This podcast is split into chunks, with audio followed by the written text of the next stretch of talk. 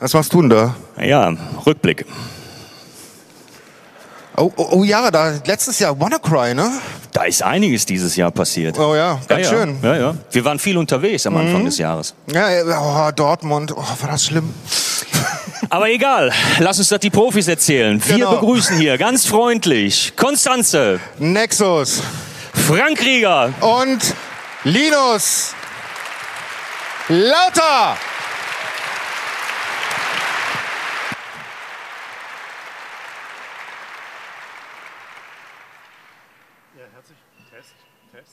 Du musst es anschalten. Ich habe es angeschaltet. Nee, du hast Ah, ich ausgeschaltet. habe es ausgeschaltet. ja, herzlich willkommen äh, zum äh, CCC-Jahresrückblick 2017. Das Jahr war ja so ein bisschen ähm, holprig, würde man wohl sagen. Und es war eine ganze Menge los, darüber wollen wir sprechen. Äh, Im Gegensatz zu früheren Jahren werden wir dieses Jahr nicht chronologisch vorgehen, äh, weil wir dachten, dieses Jahr macht chronologisch noch weniger Sinn als ohne Chronologie. Deswegen äh, sind wir so ein bisschen auf Themenblöcke ausgewichen. Äh, wir fangen mal an mit einer Danksagung an unseren alten Standort. Äh, so sah Hamburg aus, als wir damit fertig waren.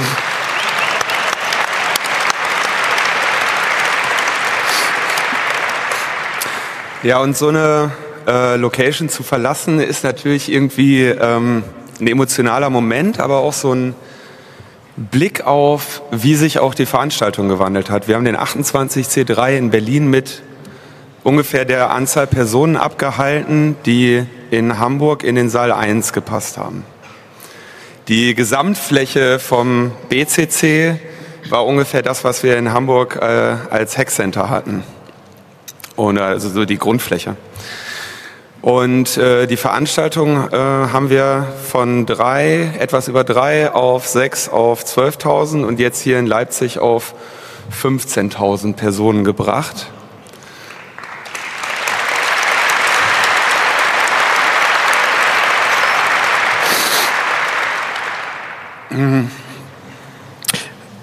Wer von euch ist denn zum ersten Mal auf dem Kongress?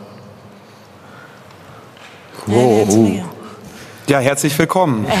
Nicht schlecht.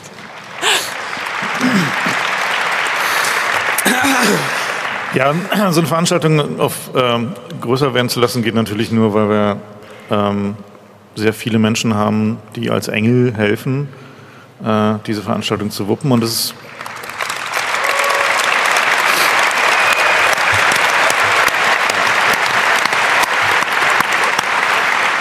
Und das ist auch so ein bisschen so der Kern dessen, wie der Chaos Computer Club funktioniert, dass wir eigentlich alles, was irgendwie geht, mit freiwilligen Arbeit machen. Das hat natürlich Auswirkungen daraus, da werden wir im Laufe des Jahresrückblicks nochmal zu kommen, dass wir nicht immer so super ultra professionell agieren können, weil die Menschen halt, die sich für den Club engagieren, halt einfach auch normaler, normale Leben haben, normaler Arbeit nachgehen und alles, was sie für den Club tun und im Club tun, halt ihre Freizeit ist, was sie tun, weil sie daran glauben, weil sie es gerne möchten.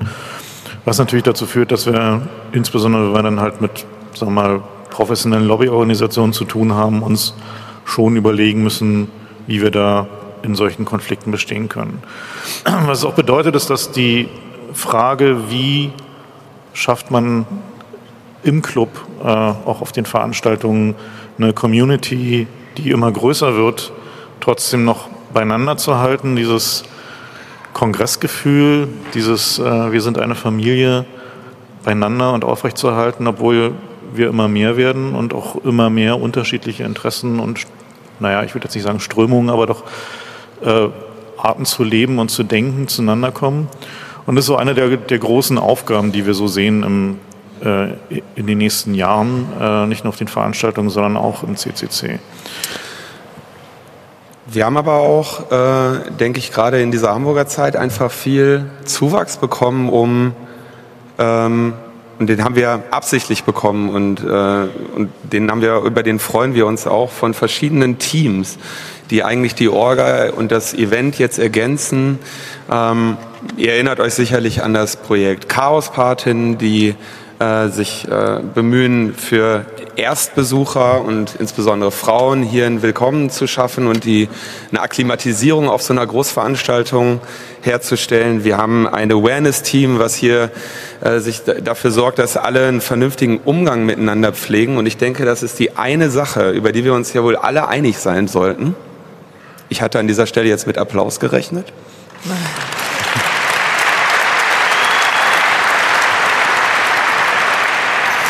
Wir haben ein Zert, das äh, hier den, die absolut perfekte medizinische Versorgung mit unglaublich vielen Menschen ähm, in, mit einem professionellen Background, in einer professionellen Service-Level-Qualität bereitstellt, die jedes Jahr sich nochmal noch mal toppen und für alle ähm, Bedürfnisse, die unterschiedliche Menschen hier haben können, insbesondere auch wenn es äh, Limitierungen gibt, wie man sich bewegen kann, äh, für all das bereitstehen. Wir haben, ähm, ihr habt es bei der Opening Ceremony gesehen, danke, da ist wieder so ein Applaus, mit dem habe ich auch gerechnet.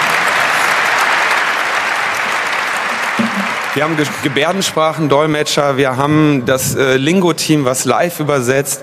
Ähm, ich bin einfach jedes Mal so ein bisschen überwältigt, wenn ich das alles ähm, so auf einem Haufen sehe. Wir haben auch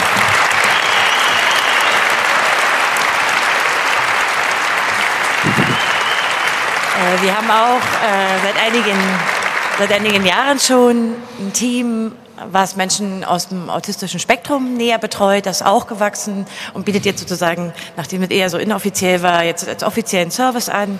Das heißt, aus der Community heraus sind diese Ideen gewachsen und werden einfach in den Teams organisiert, ohne dass da groß ähm, ja, irgendwie Hilfe von der, von der Gesamtorga geleistet werden muss, sondern die sich einfach selbstständig organisieren. Und dass die Anzahl der Engel mit der Größe des Wachstums derjenigen, die hierher kommen, mitwächst, macht uns natürlich unglaublich stolz und ist, glaube ich, ein Charaktermerkmal äh, dieses Kongresses, was wir auch unbedingt erhalten wollen, sodass sich ein Großteil als wirklich als Teilnehmer versteht und nicht als, als irgendwie Konsument. Und dass man auch diese, wie heute, wo so viele äh, wegen des Junghackertags ähm, so viele der Jugendliche und Kinder dabei sind und auch familienfreundlicher geworden ist, ähm, dass wir das beibehalten können und diesen speziellen Charakter eben erhalten können. Und das war ein Danke an euch. Ja.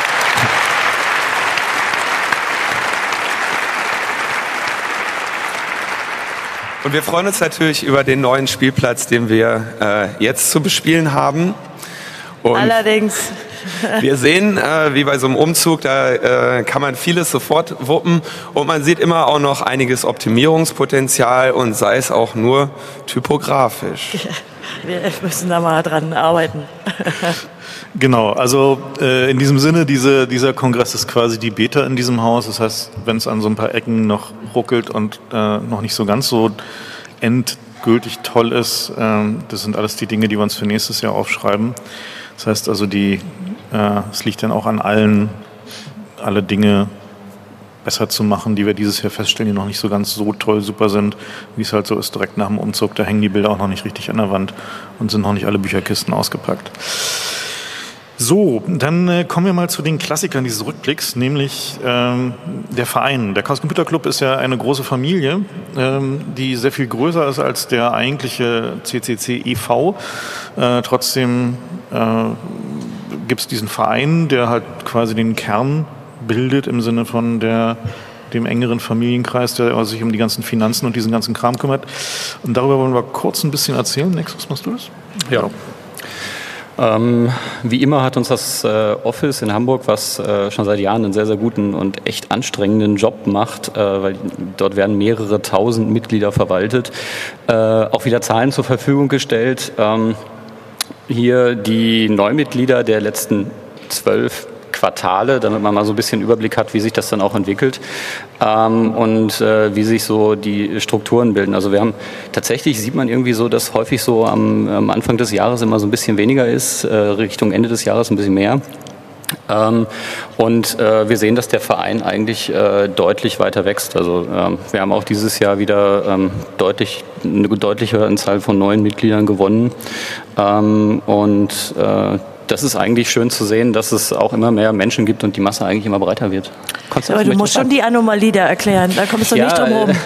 Die, die Januar, äh, Anomalie 2017 ist so ein bisschen eine Frage. Also äh, das könnte so ein bisschen dran liegen, weil der nächste Block, der ist ziemlich groß, äh, dass das Office ausnahmsweise mal ein bisschen äh, Urlaub gemacht hat. ähm, also man, man, muss das mal so sehen. Äh, wir hatten auch noch mal Zahlen, wie das so mit Mails aussieht. Da werden äh, im Jahr mehrere tausend Mails von Hand verfasst und rausgeschickt. Ähm, wie man das jetzt irgendwie leistet, äh, das, das ist schon einiges an Respekt wert. Ja, wir haben. Ähm Wir haben jetzt schon auf dieser Veranstaltung gehört, dass äh, einige neue Fördermitglieder eingetreten sind. Also wir bitten auch um etwas Nachsicht, wenn die Bearbeitung über das Office manchmal etwas länger dauert. Ähm, es ist immer nach dem Kongress oft so ein, so ein, so ein Hümpel an, so ein Stapel an Papier. Naja, also auch da, äh, das ist, wird auch alles äh, in freiwilliger Arbeit gemacht über das ganze Jahr. Und ähm, ich kann mir schon vorstellen, dass das echt, die sind auch gar nicht, gar nicht so viele und äh, die, die sind echt gut beschäftigt. So, wir haben äh, mal versucht, so ein bisschen rauszuklamüsern, wo äh, sich der Chaos Computer Club so konzentriert. Wir haben ja in Deutschland insbesondere, aber auch in ein paar Ländern im Ausland, eigentlich in fast allen größeren Städten lokale Gruppen, äh, die sich äh, ERFA nennen. Das ist auch ein schönes altes Wort aus der Zeit von Tuvat. Äh, das ist der Erfahrungsaustauschkreis. Und äh, den, das haben wir beibehalten und dann gibt es noch Chaos-Treffs. Hm. Und äh, also diese, diese lokalen Gruppen ist eigentlich das, wo der Chaos Computer Club und das Jahr halt stattfindet. Also wo sich Menschen zusammenfinden, wo sie zusammen Projekte machen, wo sie überlegen, was man tun kann, Veranstaltungen machen, lokale Bildungsinitiativen machen, lokale Pressearbeit machen und äh, ja, halt in der Regel halt einen, einen sozialen Raum haben, also ihren Hackerspace, den sie mit Leben erfüllen. Und ähm, das heißt, also dieser, das ist eigentlich so das, das Herz und die Seele des Vereins, äh, nicht das, was so nach außen sichtbar ist, sondern die eigentliche Chaos Computer Club ist in den, in den vielen Städten, wo Menschen sich zusammenfinden. Ja, also man muss an der Stelle ganz klar erwähnen, dass äh, tatsächlich die ganze inhaltliche Arbeit, die irgendwie so stattfindet über das gesamte Jahr, auch dieses, äh, kommen wir später am Ende wahrscheinlich nur kurz zu, äh, wir haben immer einen relativ großen Block gehabt über Events, die lokal stattfinden. Diese ganze Arbeit wird in den Airfas irgendwie geleistet und in den Chaos-Treffs. Und äh, das ist eigentlich so das, was auch diesen Kongress trägt, weil äh, das ist das, was die Menschen zusammenbringt und ähm, es überhaupt ermöglicht, dass wir solche Veranstaltungen dann später überhaupt irgendwie durchführen können. Also wenn es euch hier gefällt und ihr zum ersten Mal hier seid und ihr euch fragt, so wie, wie geht es denn so ein bisschen weiter, dann guckt mal, ob es in eurer Stadt ähm, einen lokalen CCC-Ableger gibt, in der Regel ja, oder in der nächstgrößeren. Und schaut da mal vorbei. Ähm, die sind in der Regel sehr freundlich. In der Regel gibt es immer einen offenen Tag die Woche, wo man einfach mal vorbeischauen kann.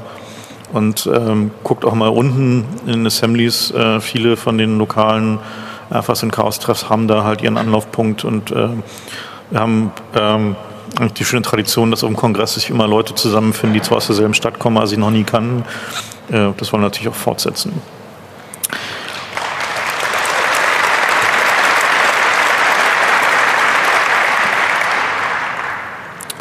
Wir haben auch äh, weltweit äh, eine Menge CCC-Mitglieder, die verteilen sich äh, relativ wenig überraschend primär auf das äh, deutschsprachige Ausland, also die Schweiz und Österreich, aber auch noch in diversen anderen Ländern. Ähm, und die, also wenn man das auf der Weltkarte anguckt, kann man so fast sagen, wir sind überall. Wir haben äh, jetzt eine Weltkarte. Genau, wir haben jetzt eine Weltkarte.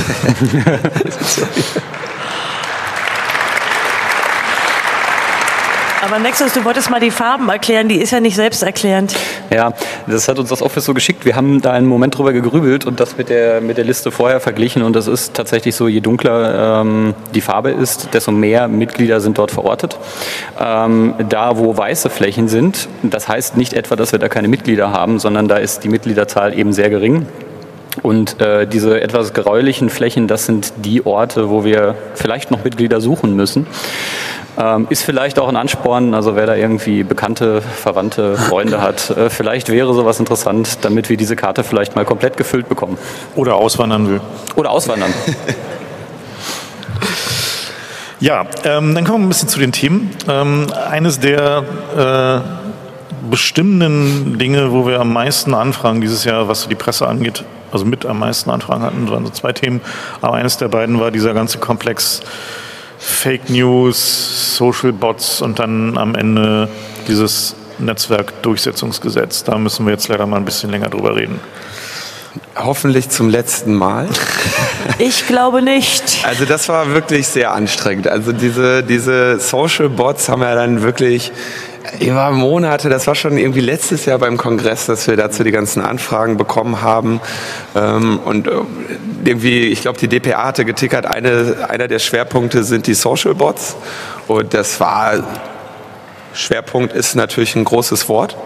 Dann war es ein Schwerpunkt. Dann war es einer, zumindest für unsere Arbeit. Und äh, das ging dann so nach ein paar Monaten. Da wurde dann eine Technikfolgenabschätzungsstudie gemacht, wo wir unsere, Aus, unsere Einschätzung zugegeben haben. Da gab es öffentliche und nicht öffentliche Anhörungen zu diesem Thema.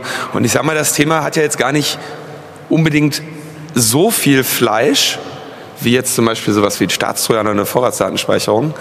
Ähm, also aus der technischen Sicht. Aus der technischen Sicht. Aber wenn du mal, man sieht äh, die Also- Situationen, zu denen es da kam, Also wir, man achtet aufs Datum von diesem Bild, was so ein bisschen sowas dazu sagt, wie, wie sehr wir dieses Thema mochten, so übers Jahr. Äh, Das ist also der 30. Januar. Man sieht, ich bin dann auch so nur noch mittelgut gelaunt und werde aber auch mit einigen Befremden von den anderen Sachverständigen da wahrgenommen. Ich glaube, das zeigt so ein bisschen auch die, die Rolle des CCC hier. Ähm, wie, wie wir, wir haben eigentlich ein bisschen mit mit Verärgerung wahrgenommen, wie wenig datengetrieben, wie wenig fundiert da die, die Debatte stattgefunden hat. Und haben natürlich dieses Jahr hier, ich glaube, mit zwei Vorträgen. Drei zu dem, eigentlich. Sind es drei? Also drei zu dem Thema. Ähm, glaube ich, mal gezeigt, wie man sich dem Thema auch mal wissenschaftlich, datengetrieben und äh, aufgeklärt nähern kann und freuen uns, dass wir dieses Jahr den Schwerpunkt Social Bots dann auch vernünftig äh, gefüllt haben. Es hat sich über die Jahre, finde ich, ein bisschen geändert. Am Anfang war die Debatte aus meiner Sicht inhaltlich sehr flach. Ja. Und so über die Jahre ist es aus meiner Sicht ein bisschen besser geworden, weil man auch zur Kenntnis genommen hat, dass es allerhand äh, wissenschaftliche Studien gibt, über die man mal sprechen muss und ähm, so ein bisschen auch diese Geifernde ähm, und diese, diese Hysterie, die sich am Anfang da so darstellte. Es waren ja immer die, die russischen Meinungsroboter, die uns manipulieren, Genau. äh, die uns den Brexit gebracht haben und Trump. Und ich sag mal, diese These war ja dann doch schon so ein bisschen steil. Es gab einen zweiten Schwerpunkt, den wir im Nachgang nochmal ähm, auch in Deutschland gemerkt haben. Und das war, als im US-Kongress äh, die Berichte rauskamen und äh, die Facebook-Vertreter vorgeladen wurden. Also nochmal um diese russische Meinungsmanipulation gibt. Also es war so eine, so eine Art Welle, die sich über die Jahre gezeigt hat.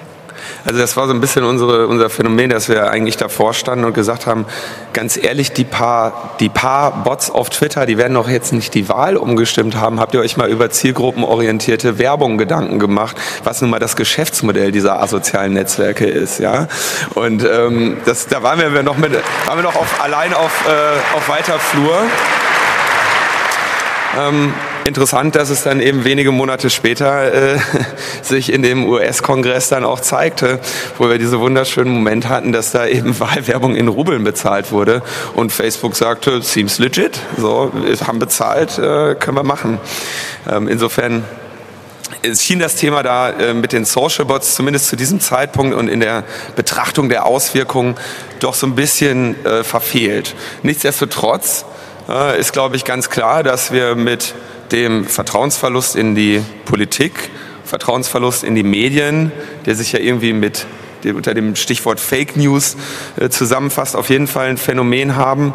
Und dass wir auch ernsthaftes Problem haben, äh, welcher Umgang untereinander in diesem Internet teilweise herrscht. Und wir mit irgendwie irgendwie vielleicht befremden, auf jeden Fall darauf blicken, dass dieses schöne Netzwerk, was äh, vielleicht nicht geschaffen wurde, um uns alle zusammenzubringen und uns allen den, Austausch zu ermöglichen, äh, so doch eigentlich uns das Potenzial bietet. Und wir dann doch mit einigen äh, Entsetzen und einigem Erstaunen darauf gucken, was da in diesem Netz los ist, wie da Menschengruppen miteinander umgehen. Und dann natürlich auch direkt wieder mit Entsetzen darauf blicken müssen, wie sich dann die deutsche Bundesregierung berufen fühlt, äh, darauf zu reagieren. Dann ging dann halt relativ bald die Diskussion über dieses Netzwerkdurchsetzungsgesetz los. Äh, da hat äh, der immer noch amtierende Justizminister Heiko Maas einen Vorstoß gemacht, der äh, sich eigentlich ziemlich nahtlos einreiht, so in die wenig qualifizierten Arbeiten seines Hauses in der Legislaturperiode, äh, die am Kern der Sache weitgehend vorbeiging. Also es gibt da in diesem Netzwerkdurchsetzungsgesetz gibt es genau einen einzigen sinnvollen Punkt, nämlich dass äh, soziale Netzwerke beziehungsweise halt Webseiten, auf denen usergenerierter Content äh, publiziert wird, in Deutschland mal jemand haben müssen, den man mal anrufen kann. Also es halt einfach eine Ansprechstelle gibt, die, wo man halt den Anbieter erreichen kann, wenn man ein Problem hat. Und der Rest äh, ist halt tatsächlich ein Gesetz, mit dem die Durchsetzung von Recht delegiert wird an die Plattformanbieter. Und also das sind die Plattformanbieter mit den werbefinanzierten Anzeigen. Genau, also mit den werbefinanzierten Anzeigen. Weil die Bundesregierung nicht sagen wollte, welche konkret gemeint ist, also auch die mhm. Informationspolitik welche, also irgendwie namentlichen Netzwerke hier gemeint sind, hat die Bundesregierung ja nicht sagen wollen. Für mich war äh, zwei Sachen waren daran interessant. Einmal, ihr könnt mich äh, in wenigen Themen daran erinnern, dass sich bei netzpolitischen Themen diese Art von Bündnis gefunden hat. Fand ich bemerkenswert breit. Ähm, wir haben ja auch nicht so häufig, dass wir uns mit Wirtschaftsverbänden und so in einen Topf äh, begeben, um gegen was zu protestieren. Also als und wie wenig, Sekunde noch, und wie wenig sich dieser breite Widerstand, der äh, von sehr unterschiedlichen politischen Ecken kam, abgebildet hat in den Diskussionen im Bundestag. Die Union und SPD äh, konnten gar nicht verstehen, worüber diese, die Menschen da draußen debattieren. Also es war ein Disconnect, äh, den ich selten erlebt habe. Also die Reaktion auf, die, auf den Widerstand war relativ gering von Seiten der Koalition. Also um mal zu zeigen, wie breit dieses Bündnis war. Dieses Bündnis war so breit, dass äh, Volker Tripp von Digitale Gesellschaft, äh, als ich ihm dann telefonisch sagte, alles klar, äh, der Chaos Computer Club hat sich entschieden, dem, äh, sich dem Bündnis anzuschließen, sagte er so, super, Linus, nur eine Frage. Wenn Facebook dem Bündnis auch beitritt, tretet ihr dann wieder zurück oder nicht? So breit war dieses Bündnis, ja? war schon. Äh also das zeigt natürlich auch, wie vielschichtig die Kritik daran war. Die war einerseits rechtlich, aber natürlich auch ganz faktisch. Wie soll das eigentlich gemacht werden? Ähm, also ich glaube, daran zeigt sich so ein bisschen, wie unterschiedlich die Arten von Kritik waren. Also auch äh, interessanterweise vielleicht. Das Problem. Facebook selbst hat sich tatsächlich geäußert. In vielen anderen Ländern, also schriftlich mit einer Stellungnahme, in vielen anderen Ländern hat eine Regierung keine Reaktion dieses Werbekonzerns erhalten auf gesetzliche Maßnahmen. Aber immerhin scheint der deutsche Markt so interessant zu sein, dass sie sich tatsächlich im Detail äh, mit einer eher rechtlichen, aber auch teilweise mit ein paar technischen Stichpunkten Stellungnahme schriftlich geäußert haben. Das fand ich schon bemerkenswert. Da sind wir anders als andere Länder. Also die Situation, in die halt so ein privater Plattformbetreiber gebracht wurde, ist halt, dass im Prinzip gesagt wurde, per Gesetz, pass auf, äh, du musst nach Kenntnis, du musst irgendwie quasi die Meinungsfreiheit verletzende ähm, Äußerungen innerhalb von 24 Stunden von der Plattform gelöscht haben. Wenn das wiederholt nicht der Fall ist, gibt es eine Strafe. Das heißt also, man, man kriegt quasi als Plattformbetreiber so, eine, so einen Inhalt gemeldet und hat dann, ist dann der Richter darüber, verletzt das jetzt die Meinungsfreiheit oder nicht? Also ist das eine, ein Inhalt, den ich löschen muss oder nicht? Und jetzt kann man natürlich einen Alpha-Fehler oder einen Beta-Fehler machen. Wenn ich jetzt also lösche, wenn ich den, äh, den Beitrag lösche und der hätte eigentlich, wäre von der Meinungsfreiheit gedeckt gewesen, und ich diesen Fehler mache, dann habe ich keine Sanktionen dafür. Pech gehabt. War ja, war ja mein gutes Recht. Ich musste ja löschen, ich musste sicher gehen. Wenn ich jetzt sage, ah, okay, das ist an der Grenze der Meinungsfreiheit, ich lasse das mal stehen, das ist schon noch in Ordnung. Und nachher werde ich vor Gericht dafür verurteilt, dass das nicht der Fall war. Das heißt, mein Urteil war falsch, der andere Fehler dann habe ich sofort mit drakonischen Strafen zu rechnen. Es ist natürlich ganz klar, dass ich als Plattformbetreiber dann einen Bias entwickle, lieber zu viel zu löschen als zu wenig, denn zu viel zu löschen kostet schon mal kein Geld, zu wenig zu löschen kostet Geld. Und das ist das Problem, weil dass wir, ich meine, niemand, äh, wir wurden natürlich da sofort wieder in Richtung der, der Hater gedrückt, niemand ähm, hat hier Interesse daran, dass irgendwelche Hassbotschaften im Internet und irgendwelche illegalen Tätigkeiten und irgendwelche Aufrufe zu irgendwelcher Gewalt, äh, die irgendwelche Spinner andauernd da wieder reinschreiben, dass die bestehen bleiben. Das ist für uns auch keine, äh, also was verboten ist, ist halt für uns auch keine Meinungsfreiheit. Aber das, was wirklich die Gesellschaft voranbringt, findet eben nicht in der Mitte der Meinungen statt, sondern da am Rande, wo es eben, wo der, wo der Graubereich ist, wo eben auch mal ein Dissent ausgesprochen werden muss, auch über Details, über die sich vielleicht ähm, eine Einigkeit herrscht. Ja? Und da möchten wir eben auch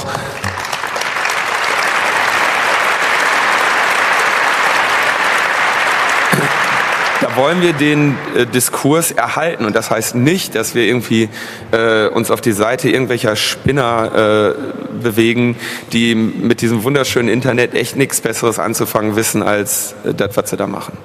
Weil wir gerade noch, noch diese Überschrift haben und dieses Netzwerkdurchsetzungsgesetz ähm, so oft als Facebook-Gesetz bezeichnet wurde. Wir müssen natürlich die, die Ironie äh, dieser Situation, dass wir sehr oft darüber gesprochen haben und dann in, den, in, in der Anhörung auch eine sachverständige Meinung abgegeben haben, die müssen wir schon mal herausstellen. Ja?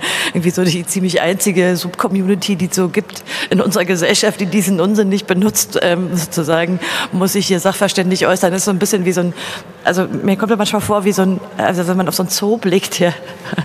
Und dann, also das hat schon eine gewisse Ironie, dass es eben ähm, in, im Chaos Computer Club und auch so, die sich als Freunde des Chaos Computer Clubs verstehen, halt eine sehr geringe Nutzerquote gibt. Ähm, das hat schon eine gewisse Komik.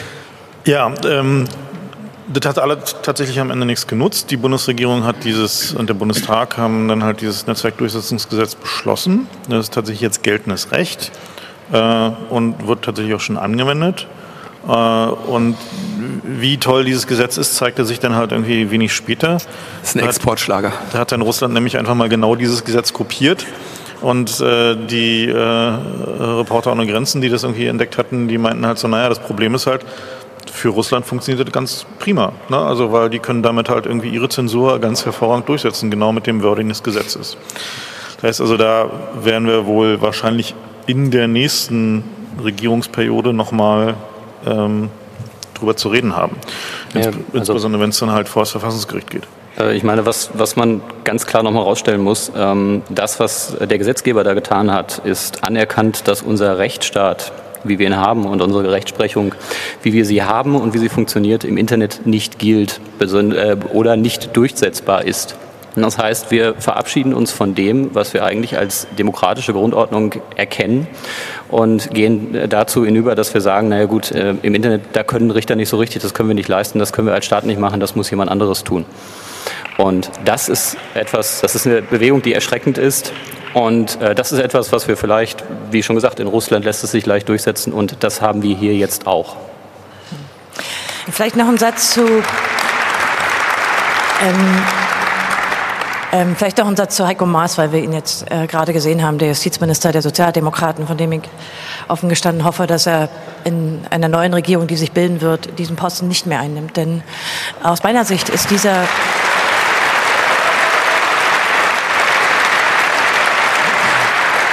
ähm, ist dieser Minister natürlich auch verantwortlich zu machen äh, dafür, auch jenseits der Debatte um das Netzwerkdurchsetzungsgesetz, dass die schwierige Austarierung, die es üblicherweise in bundesdeutschen Koalitionen gibt zwischen dem Innenministerium, insbesondere auch in Fragen der Überwachung und in Fragen der Grund- und Bürgerrechte überhaupt äh, keine Form von Equilibrium mehr herstellen konnte.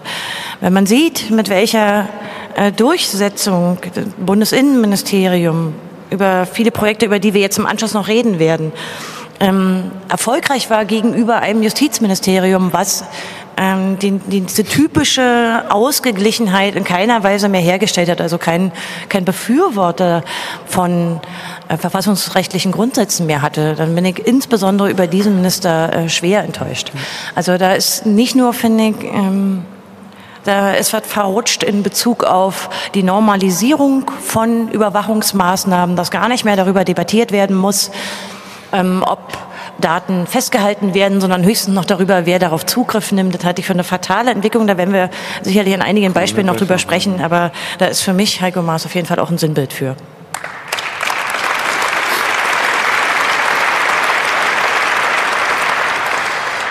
Ja, eine Sache, die wir im, im Zuge der Diskussion natürlich bemerkt haben, ist, dass die, äh, die werbefinanzierten Netzwerke sich versuchen ja jetzt neue Regeln zu geben. Twitter ist da irgendwie am stärksten am Rumrangieren. Und was sich da wieder zeigt, ist, dass es da halt nicht um einen Rechtsstaat geht. nach den Regeln von Twitter, die momentan gelten, hätte Trumps Account lange zugemacht werden müssen. Ähm, wird natürlich nicht passieren, weil da haben sich dann halt noch irgendeine Ausnahmeklausel dazu gemacht. Die war die? Die Ausnahmeklausel bezieht sich auf die sogenannte Newsworthiness. Das ist quasi die Trump-Anomalie. Twitter hat zum, zum Herbst rum gesagt, naja, wenn wir ganz klare Community-Regeln haben und jemand dagegen verstößt, indem er zu Gewalt aufruft, zum Beispiel zur Vernichtung eines Landes äh, wie Nordkorea, dann ähm, leitet eine klare Hassbotschaft und würde gegen die Nutzungsregeln verstoßen, aber es hätte ähm, öffentlichen Nachrichtenwert, weswegen man das trotzdem stehen lässt. Die Debatte bei Twitter bezieht sich aus meiner Sicht sehr viel stärker auf die US-amerikanische Diskussion und weniger auf die Diskussion hier in Deutschland um das Netzwerkdurchsetzungsgesetz. Aber alle Plattformen haben natürlich in gewisser Weise auf politischen Druck reagiert und Maßnahmen ergriffen. Auch YouTube, äh, Facebook natürlich und, und äh, Twitter. Bei Twitter ist nur diese, äh, diese Tatsache, dass sie den Nachrichtenwert, die Newsworthiness ausnehmen, natürlich eine, eine äh, ja, einfach eine interessante, auch viel diskutierte Maßnahme geworden. Sie haben nun mal jetzt einen Präsidenten, denn das ist, glaube ich, aus meiner Sicht auch kennzeichnend für das Jahr 2017, der alle Regeln der Decency, die man im politischen Raum hatte, missachtet in einer Weise, wie das, glaube ich, keiner erwartet hat und der mich zumindest auch immer noch mit der Art, wie er politisch kommuniziert, überrascht und die aber gleichzeitig für äh, Twitter, wo Trump eine riesen Werbefigur ist natürlich auch, auch international, ein Problem darstellt, denn er verstößt ganz klar gegen die Community-Richtlinien, die sie sich selber gegeben haben in Bezug auf Aufrufe zur Gewalt und Hate Speech und natürlich auch ähm, ja, so Fragen von Rassismus.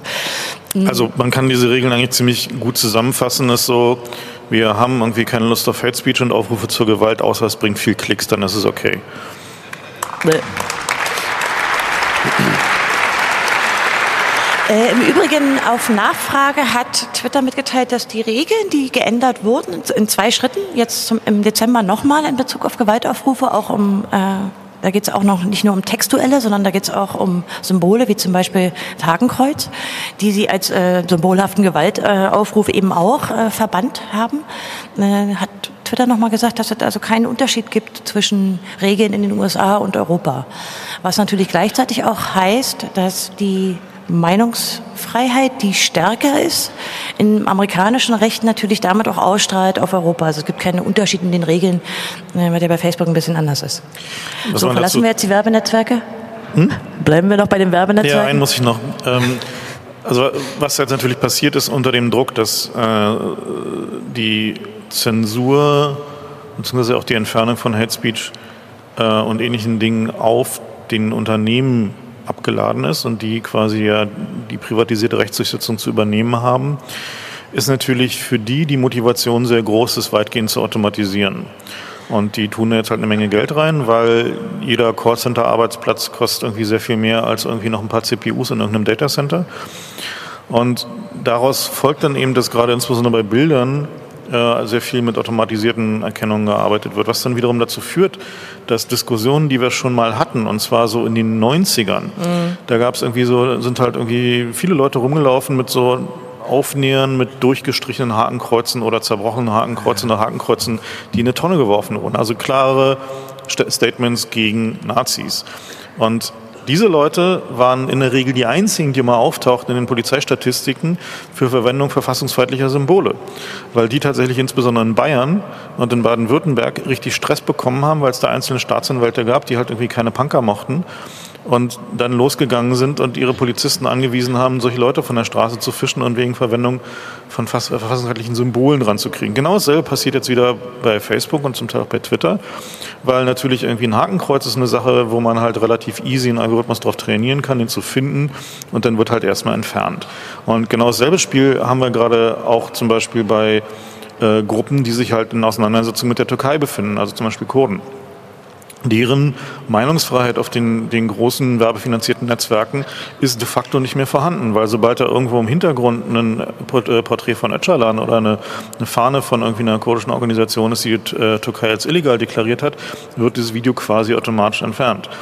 Das heißt, was wir da haben, ist eine äh, Entwicklung, bei der jetzt nun auch in Deutschland staatlich legitimiert, muss man klar sagen, staatlich legitimiert, diese Konzerne zum definierenden Machtinstrument für was darf man noch sagen und was darf man nicht sagen werden. Und das halte ich für eine absolut fatale Entwicklung.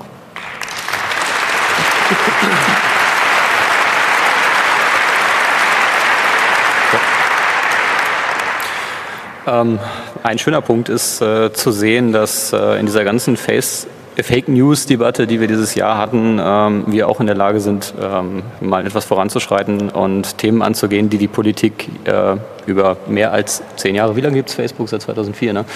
Äh, seit sehr vielen Jahren verschlafen haben, äh, die wir jetzt versuchen selber zu stemmen, äh, damit immer Bewegung reinkommt. Ähm, Wir haben dieses äh, Projekt Chaos macht Schule, was im letzten Jahr, glaube ich, erstmalig wirklich einen Vortrag hatte, der auch sehr breit angenommen worden ist. Die waren wieder da. Ich habe den Vortrag nicht gesehen, habe aber gehört, der ist sehr sehenswert. Ähm, und wir haben Anfang des Jahres, ähm, das ausgehend vom äh, Chaos macht Schule Team, aber wir haben uns da auch ein bisschen mit reingehängt dann am Ende, ähm, so Forderungen aufgestellt, äh, wie eine moderne digitale Bildung an Schulen auszusehen hat. Weil das, was politi äh, politisch passiert und wie man sich Bildung digital vorstellt, äh, man hängt ein paar Smartboards auf, äh, dass man den Lehrern vielleicht noch erklärt, wie die funktionieren, ist schon naja, also üblicherweise hängen die da und man muss aufpassen, dass da nicht jemand mit Whiteboard-Markern dran geht.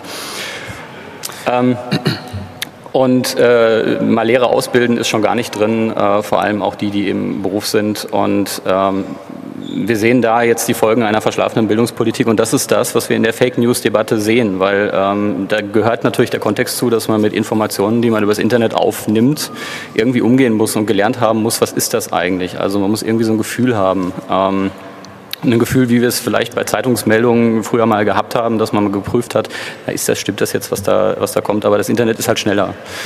Ähm, und ähm, um dort anzusetzen, ist es natürlich wichtig, dass man auch in der Schulbildung anfängt. Und wenn man in der Schulbildung anfangen will, muss man in der Lehrerbildung anfangen. Und wenn man in der Lehrerbildung anfangen will, dann muss man irgendwelche Kultusminister dazu kriegen, dass sie auf Landesebene irgendwas mal entschließen. Und ähm, ich habe seit Jahren rede ich auch mit verschiedenen, also wir haben ja immer so ein, so ein äh, es gibt auch so ein, so, ein, so ein, ich weiß gar nicht, wie der heißt, so ein Digitalisierungs-, Bildungsschultag, was auch immer. Da kommen dann immer irgendwelche Medien, fragen uns mal, ja, was habt ihr denn dazu zu sagen? Und dann sagen wir ja, na, die Politik muss mal aufwachen. Die muss mal verstehen, es gibt dieses Internet. Und das Internet ist kein Thema, was sich irgendwie in Informatikunterricht pressen lässt, sondern das ist ein gesellschaftspolitisches Thema. Und das ist ein gesellschaftspolitisches Thema, was in jedes verdammte Unterrichtsfach gehört. Und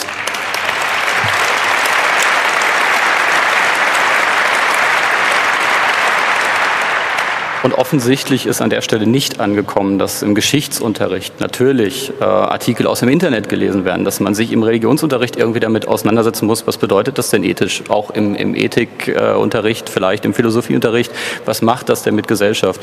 Im Sprachenunterricht, da benutzt man äh, vielleicht Wörterbücher im Internet. Also irgendwie, äh, ich weiß nicht, wo die Vorstellung herkommt, dass man das in ein Unterrichtsfach oder in einen Medienkompetenztag packen kann. Und das reicht dann, dass es genug Internet für Schüler, mehr braucht man nicht. Ähm, was, wir, was wir jetzt gemacht haben, ist diese Forderung mal aufzuschreiben. Äh, da gehört einmal so zu, dass man Schüler irgendwie erziehen möchte zu einer digitalen Mündigkeit, dass man hingeht und sagt, ihr müsst, ihr müsst nicht vielleicht verstehen, wie der Chip funktioniert, aber so ein bisschen wie Programmieren funktioniert, das müsst ihr mal gesehen haben, ähm, was denn das Internet ist, wie das funktioniert, wie Inhalte fließen. Ähm, das Integrieren äh, in fächerübergreifende Strukturen ähm, ist wichtig, dass wir die Lehrkräfte vor allem an der Stelle stärken und irgendwie in die Lehrerbildung, in die Universitäten reingehen und das in die Lehrerbildung aufnehmen und dass die Schulen und auch äh, die Politik sich an der Stelle Hilfe holt und äh, die Chance nutzt, Menschen mit Schulen in Verbindung zu setzen, wie zum Beispiel unser Chaos macht Schule-Team, die unabhängig von irgendwelchen Unternehmen, die fertige Produkte an Schulen verkaufen und dort gleich ihre Werbung mit aufpacken.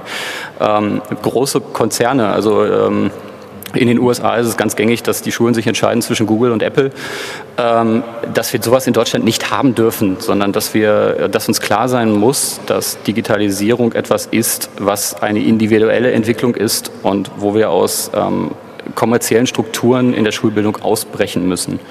Und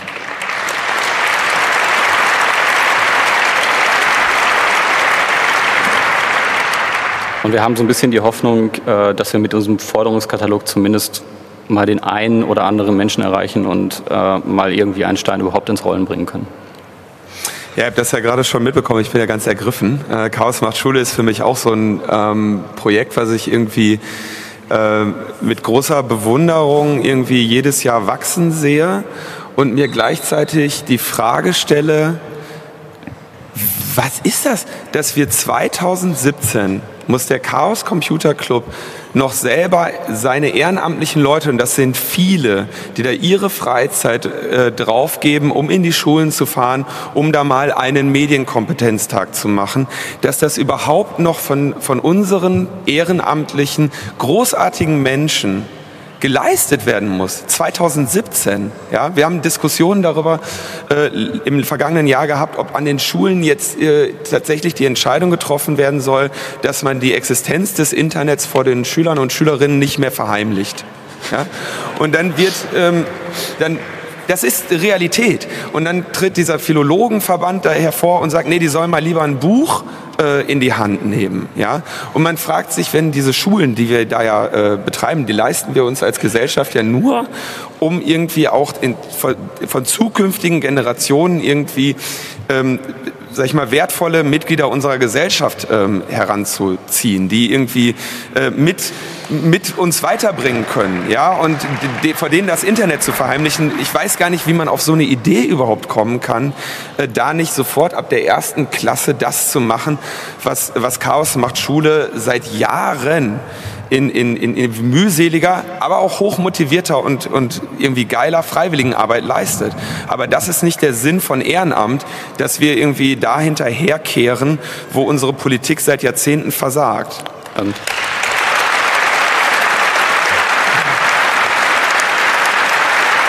Aber danke, Chaos macht Schule und macht bitte weiter. Wir brauchen euch. Also ich möchte das nur zusammenfassen. Ähm, es ist bitter zu sehen, also seit letztem Jahr ist das ja richtig abgegangen bei Chaos macht Schule. Die haben richtig jetzt äh, Aufmerksamkeit bekommen. Und es ist bitter zu sehen, dass Chaos macht Schule in einem Jahr tausendmal mehr schafft als unsere Bildungspolitik in den letzten 14 Jahren.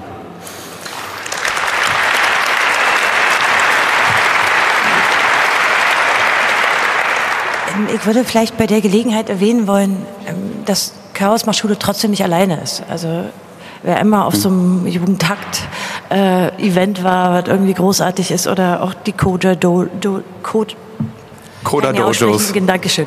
Ähm, äh, oder auch die vielen äh, Krypto-Partys ist ja mittlerweile auch eine ganze Szene, die regelmäßig organisiert, ist ja auch eine Form von Erwachsenenbildung, äh, also wo sich Leute informieren wollen.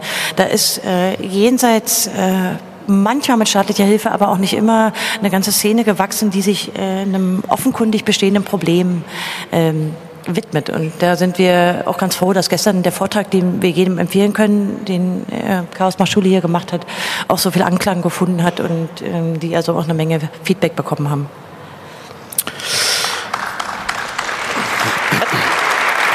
Ja, man, man, soll, man sollte halt nicht vergessen, dass die die Planung für solche Bildungsdinge in den Bildungsbürokratien von denselben Leuten gemacht wird, die fanden, dass man im Informatikunterricht primär die Bedienung von Microsoft-Produkten lernen sollte. Äh, das, da war ich, als ich zum ersten Mal das sah, war ich doch sehr entsetzt. Also um nochmal das Ausmaß hier, ich, sorry, wir müssen ganz dieses Thema nur, das Ausmaß ist folgendes, das, das Zeitfenster in der Entwicklung der Menschheit, ja, wo, wo es Menschen gab, die die ersten Personal Computer haben konnten und die ersten Internetanschlüsse und diese Entwicklung der Geräte zu äh, solchen hier noch miterlebt haben, ja, und die vielleicht die, die Möglichkeit hatten, das zu verstehen, wie die zusammen interagieren, wie die zusammenarbeiten, wie es für viele von euch hier völlig normal ist, diese Entwicklung auch gesehen und in ihrer Entwicklung gesehen zu haben, wo das alles mal herkommt, wie überhaupt so ein Computer funktioniert.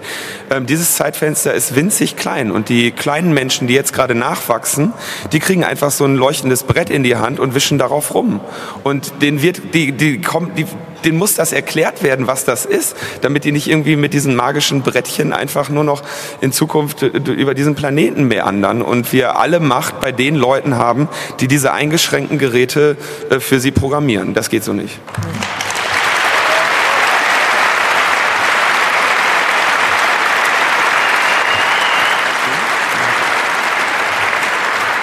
So, kommen wir, kommen wir aber mal wieder zu äh, den Chaos Computer Club Kernkompetenzen. Das ist Die und anderen, bleibt die die Geräte manipulieren.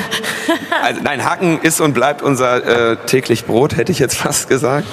Ähm, ist einfach, wir sind ein Hackerverein, wir werden ein Hackerverein bleiben und wir hacken andere Hacker, in dem Fall den Staat. Ähm, Staatstrojaner, lange, langes Thema für den Chaos Computer Club, wieder so eins, wo ähm, ja, wir über Jahre ähm, uns einbringen, wo wir aber auch über die Jahre ähm, zermürbt und zerrieben werden. Ähm, dieses Mal mit einer Einladung zur Stellungnahme, die mich erreichte am 31. Mai 2017. Nee, da war die Stellungnahme. Mich erreichte die, die Einladung am 29. Mai. Ich möge doch bitte am Mittwoch, den 31. Mai, äh, zur Anhörung eines Gesetzentwurfs zur Änderung des Babababa und so weiter, Bundestagsdrucksache, lange Geschichte. Da ging es darum, dass in, einem, in einer langen StPO-Novelle, die seit Monaten, äh, die seit Jahren quasi in den Justizausschüssen äh, des Deutschen Bundestags diskutiert wurde, jetzt noch kurz auf den letzten Drücker äh, eine, Staats eine umfassende Staatstrojaner-Regelung ähm, rein sollte. Diese Änderungen haben die in dem Moment aus dem Hut gezaubert, als im Prinzip fraktionsübergreifend man sich einig war, dass das jetzt über viele Jahre die StPO-Novelle ist, die man haben wollte. Wo alle sagten, okay, wunderbar, das, und die, das Ende der Legislaturperiode näherte sich und es war klar, das Ding müssen wir jetzt äh, entscheiden, sonst ist vorbei. Ne? Also Bundestagswahl drohte ja. Und in dem Moment Es, zur Erklärung, StPO ist die Strafprozessordnung und die regelt, was Ermittlungsbehörden tun dürfen, nur als Erklärung. Ja. äh, haben sich also lange darüber auseinandergesetzt und im, in, kurz im Mai, so im letzten Moment, wo alle sagten, ah, jetzt machen wir noch eben StPO-Novelle, zieht das Justizministerium eine Formulierungshilfe aus dem Hut und reicht sie herab in den Bundestag, äh, auf das dann bitteschön das Gesetz entsprechend formuliert wird. Finde ich auch super, dass die Exekutive hilft dabei, hilft der Legislative freundlich, das ist doch schön, äh, in Form einer Formulierungshilfe. Naja, für uns hieß das dann, ähm, Last-Minute-Einladung zur Stellungnahme. Selbstverständlich nehmen wir äh, diese Gelegenheit dankend an. Ähm, nur um damit ihr mal sieht, wie sowas formuliert ist. Also die Einführung eines Staatstrojaners sieht dann so aus wie, äh, also das Gesetz selber ist in Paragraph 100f Absatz 4 werden die Wörter Paragraph 100b Absatz 1,4 Satz 1 und Paragraph 100d Absatz 2 gelten durch die Angabe Paragraph e Absatz 135 Satz 1 gilt ersetzt. Ja, und das ist, das ist dann, dann darf man jeden einzelnen dieser Dinge sich anschauen und muss dann nochmal im, quasi sich diese Sätze zusammenpassen und sagen, was bedeutet das dann?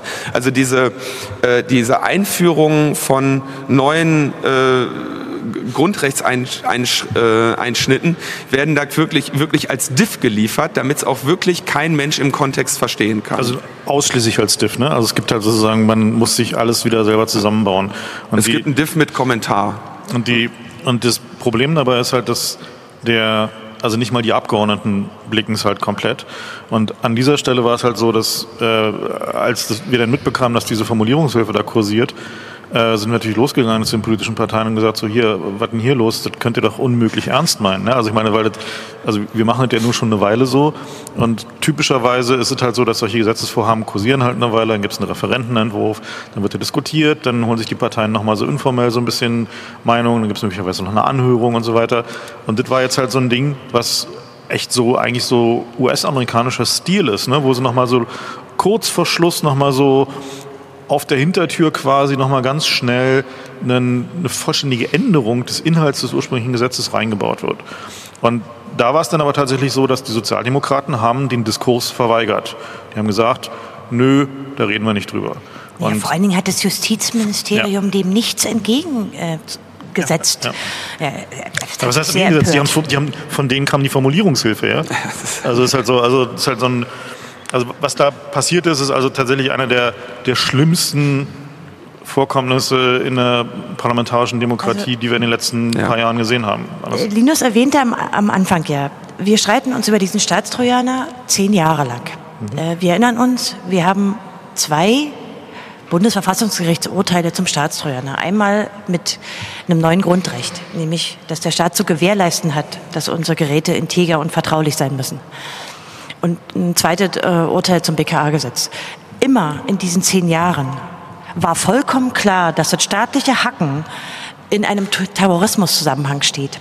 Das steht natürlich auch so im BKA-Gesetz drin. Was wir hier aber haben in der Änderung der Strafprozessordnung, ist die mit Abstand größte Ausweitung des staatlichen Hackens und zwar auf einen Bereich, der mit Terrorismus gar nichts mehr zu tun hat, sondern Dutzende andere Straftaten umfasst, wie etwa Urkundenfälschung, äh, Hehlerei, äh, Betäubungsmittelgesetz. Also das ist eine Ausweitung, die ist eigentlich, die hätte unbedingt gesellschaftlich intensiv debattiert werden müssen, ob wir für Dutzende Straftaten staatliche Hacken erlauben wollen.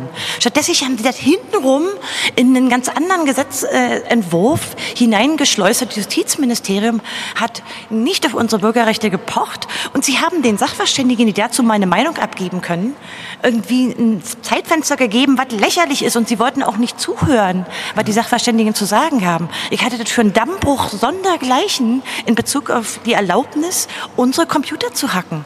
Also ich meine, diese Ausweitung ist... Ich höre schon auf.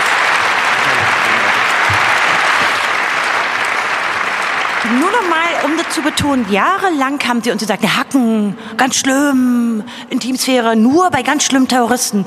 Kein Zusammenhang mehr. Und das, dürfen wir uns auch von denen nicht erzählen lassen. Und selbstverständlich freuen wir uns darauf, äh, dass in Karlsruhe diese nötige gesellschaftspolitische Diskussion äh, nachgeholt werden wird. Denn dagegen wird es Verfassungsbeschwerden geben, mehrere.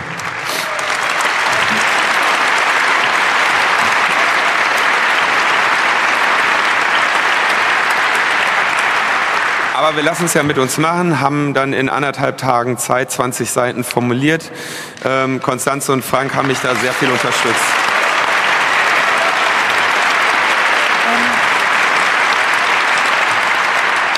Wir gehen zwar davon aus, dass, weil natürlich alle Unterstellungnahmen immer auch auf ccc.de stehen, ihr die alle gelesen habt, aber falls ihr sie nicht mehr so, äh, so genau ähm, äh, in Erinnerung habt. Wir haben natürlich inhaltlich neue Schwerpunkte gesetzt. Denn die äh, IT-Welt hat sich verändert.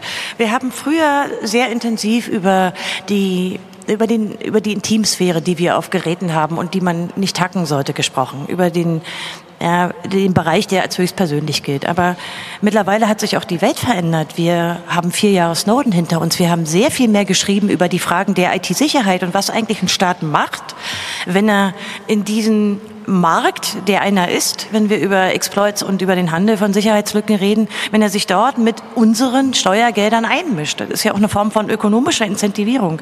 Also wir haben, glaube ich, ganz andere Schwerpunkte gesetzt, als wir in den vorangegangenen Stellungnahmen ähm, versucht haben zu setzen. Ich denke, das Feld hat sich erweitert. Und ich denke, zumindest das äh, ist auch, auch wenn wenig Zeit war, gelungen, würde ich sagen. Also die Debatte ein bisschen zu verändern, worüber wir eigentlich heute streiten. Nochmal so kurz zu diese Hütchenspielertricks, die werden also nicht nur mit uns gemacht. Mhm.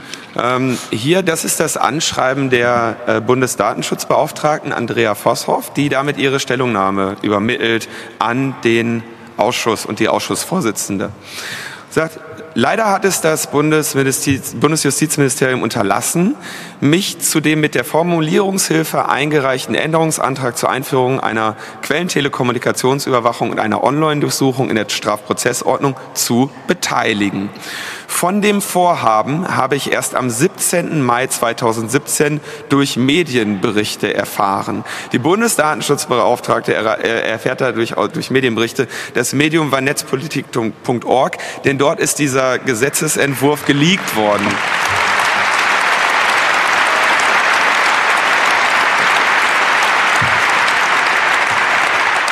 Angesichts der erheblichen datenschutzrechtlichen und verfassungsrechtlichen Bedenken ist dieses Vor ist des Vorhabens ist diese Verfahrensweise für mich nicht nachvollziehbar. Wegen der kurzen Zeitspanne, die mir für die Prüfung zur Verfügung stand, muss ich mich leider auf einige wenige Eckpunkte beschränken.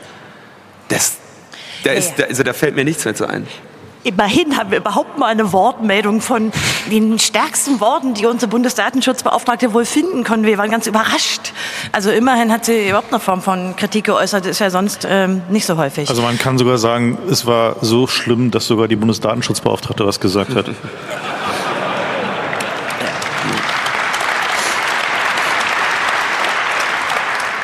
Und ja. wir haben ja ungefähr schon gesagt, dass wir das für einen mittelschweren Skandal halten. Nö, aber um für einen schweren.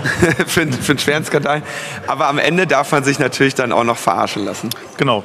ey, aber echt mal, also die CDU stellt sich hin und macht sich da irgendwie noch lustig. Wie viel mal geht's noch?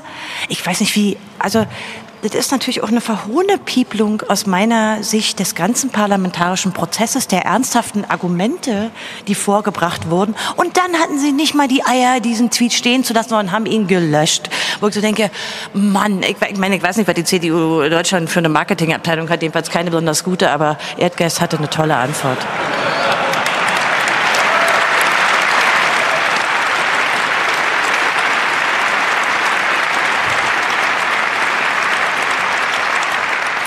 So, was man dazu noch sagen muss, ähm, wir reden ja hier so von Ende Mai, ne? Und äh, das heißt also, da war so die Zeit, wo allen Parteien so klar war, so hm, September Bundestagswahl, der böse Cyberrusse droht äh, und die sich halt alle ganz schön doll ins Hemdchen gemacht haben mit dem an dem Gedanken irgendwie, dass möglicherweise ihre E-Mail-Verkehre, so wie die von Hillary, halt irgendwie gehackt und geleakt werden konnten und so weiter.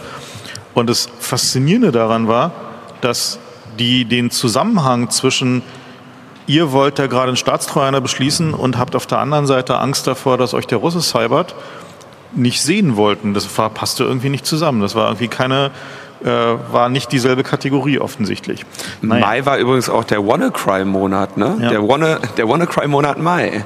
Und äh, das haben wir auch nicht in Connect gekriegt.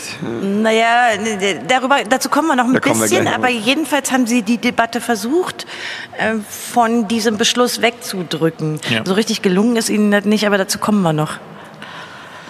Ähm, vielleicht wollen wir erwähnen, natürlich hat dieses äh, elende Beispiel gleich noch Schule gemacht, denn wir haben in mehreren äh, Bundesländern äh, Initiativen auch in Landesgesetze Staatstrojaner reinzuschreiben.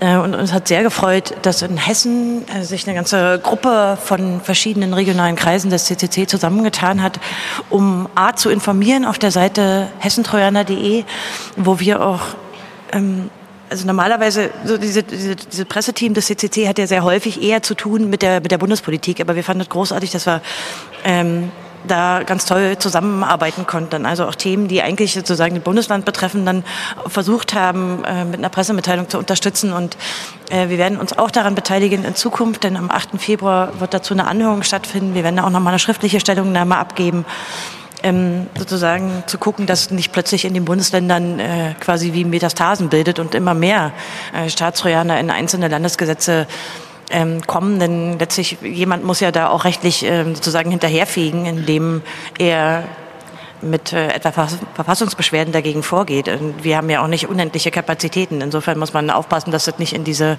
in diese Bundesländer ähm, ausstrahlt. Das haben wir versucht und die Hessen sind da auch äh, tierisch aktiv. Da sind wir auch sehr stolz drauf.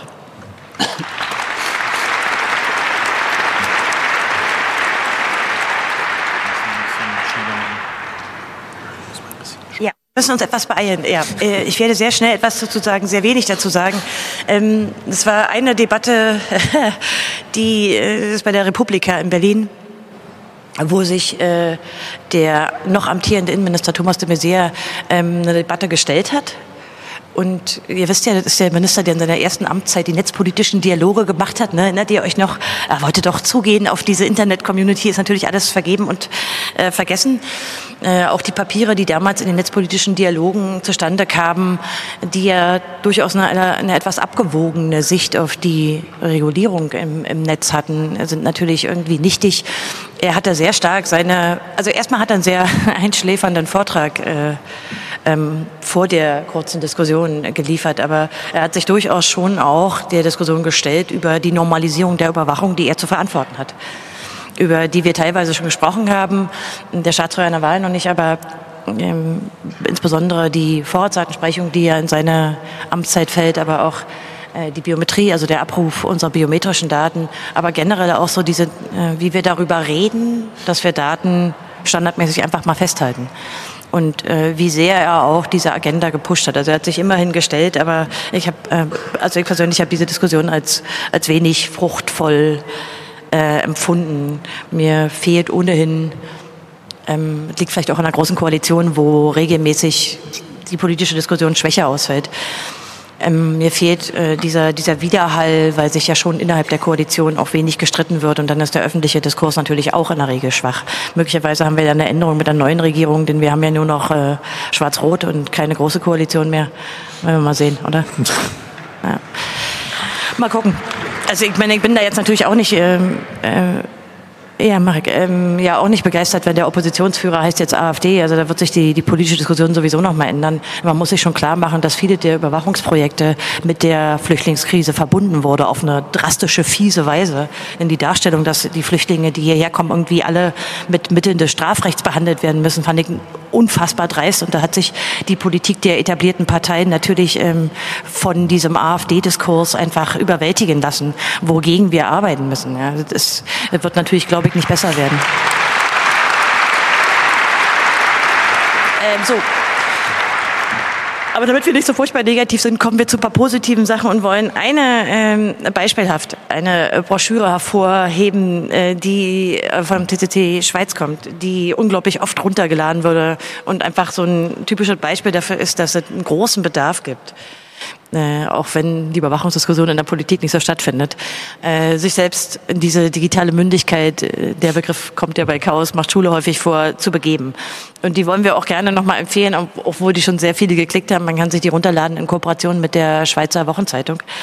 Ähm, und wir hoffen eigentlich, äh, dass so eine Angebote, die vom TTC kommen, und auch ähm, sozusagen ein technisches Know-how in einer verständlichen Form wiedergeben, äh, dass wir sowas weiter, weiter anbieten können. Und also vielen Dank an den Schweizer CCC für diese sehr viel geklickte Broschüre.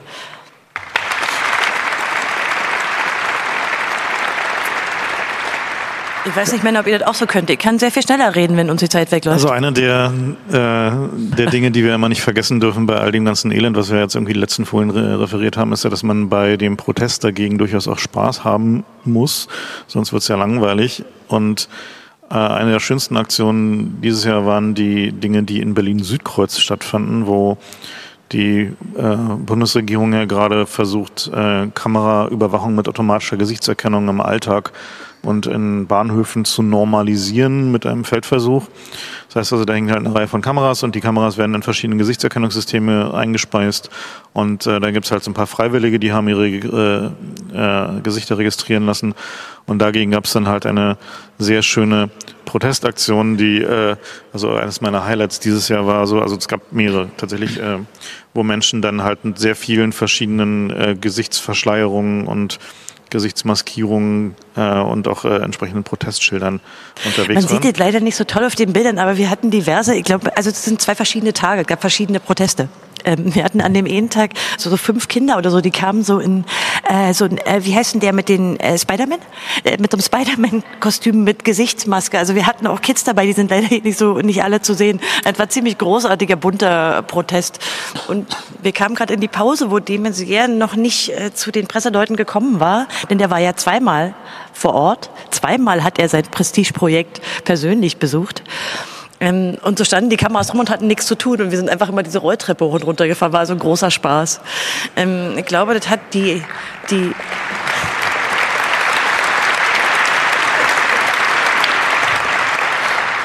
also wir, ich glaube, das braucht man manchmal auch ein bisschen, um nicht äh, irgendwie in so ein Motivationsloch zu fallen. Äh, denn gerade dieses Projekt, von dem unser Innenminister wie selbstverständlich mehrfach in die Kamera gesagt hat, dass er es nicht nur flächendeckend wünscht, sondern auch obwohl er da schon also nur noch sozusagen amtierender Minister war, auch mit den Ländern ins Gespräch kommen will, um nicht nur für den Bund, sondern auch für die Länder flächendeckend einzuführen. Und ich finde auch die politische Kommunikation hier, dass er also die normale Videoüberwachung mit einer Gesichtserkennung und Personenüberwachung gleichsetzt, die angeblich von der Be Bevölkerung gefordert wurde, halte ich für sehr schwierig. Und die Informationspolitik hat sich extrem gewandelt.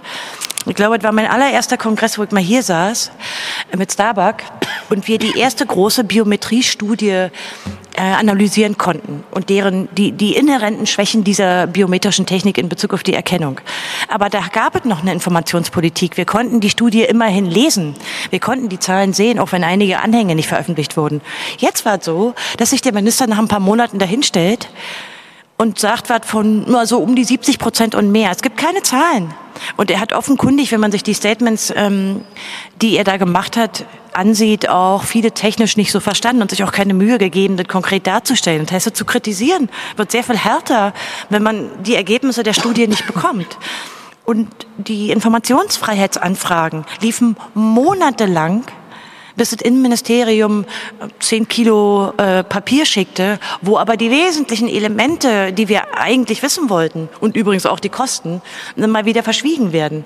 Das ist natürlich auch eine Diskursverweigerung, wenn man die Daten, die dort tatsächlich erfasst werden, nicht nachvollziehen kann, sondern nur so ein paar Zahlen kriegt, die der Minister oder in der Pressemitteilung des Innenministeriums dann angibt. Halte ich für inadäquat. Wir müssen fordern, dass wir die Daten sehen. Ich meine, sonst kommen wir in so eine, so eine so komische Trump-Propaganda-Zeit, wo die immer irgendwas sagen und niemand kann es nachprüfen und wo sie versuchen, mit den obskursten Argumenten IFG-Anfragen zu blockieren. Einmal nationale Sicherheit, hier auch noch äh, fiskalische äh, Interessen, denn da sind ja auch Privatfirmen äh, ja, dabei.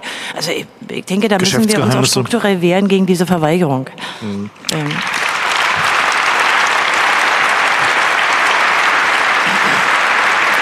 Ich, ich, glaube, ich, ich wirke etwas verbiestert, aber wir hatten durchaus auch Spaß bei diesem Protest. Ja. Also das ist jetzt, ich war nicht nur dauerempört. okay. Also dieses, äh, diese Verweigerungshaltung, dieses irgendwie, wir sagen euch nichts mehr und äh, wir versuchen halt irgendwie die äh, etablierten Methoden der öffentlichen Wahrheitsfindung und Meinungsfindung zu unterbinden, äh, war, fand dieses Jahr eines der Großprojekte davon ab dem Abschluss, äh, nämlich der NSA-Untersuchungsausschuss. äh, der, wir hatten ja gestern den, äh, den Vortrag mit äh, Ströbele. Ach damn, wir haben was vergessen, das muss ich unbedingt nachholen zu, zu Südkreuz. Warten. Nur weil wir zu wenig mitbekommen haben, die, das EID-Gesetz. Kommt auch noch. Oh, Verzeihung. Mach weiter, als hätte ich nichts gesagt. Ja, also dieser, dieser BND-Untersuchungsausschuss, also beziehungsweise NSA-BND-Untersuchungsausschuss zeichnete sich ja dadurch aus, dass sie primär nicht so viel gesagt haben und alles, was irgendwie da sinnvoll bewegt wurde, war im Wesentlichen aus Medienberichten, also sprich als Notendokumenten. Und die, ich glaube, dieser Stil halt möglichst zu mauern, möglichst nicht zu sagen, möglichst sich zu verweigern, der zieht sich jetzt halt gerade auch so beim Innenministerium durch alle möglichen anderen äh, Dinge durch. Bist du dran? Naja, zwei Sachen dazu vielleicht. Ähm, zum einen, äh, ich empfehle jedem die Lektüre dieses riesenlangen Ausschussberichtes. Und bei Netzpolitik gibt es auch eine ungeschwärzte äh, Variante. Zum einen, äh, weil die Fakten. Ähm, zum einen, weil die Fakten tatsächlich ziemlich akkurat äh, zusammengetragen sind.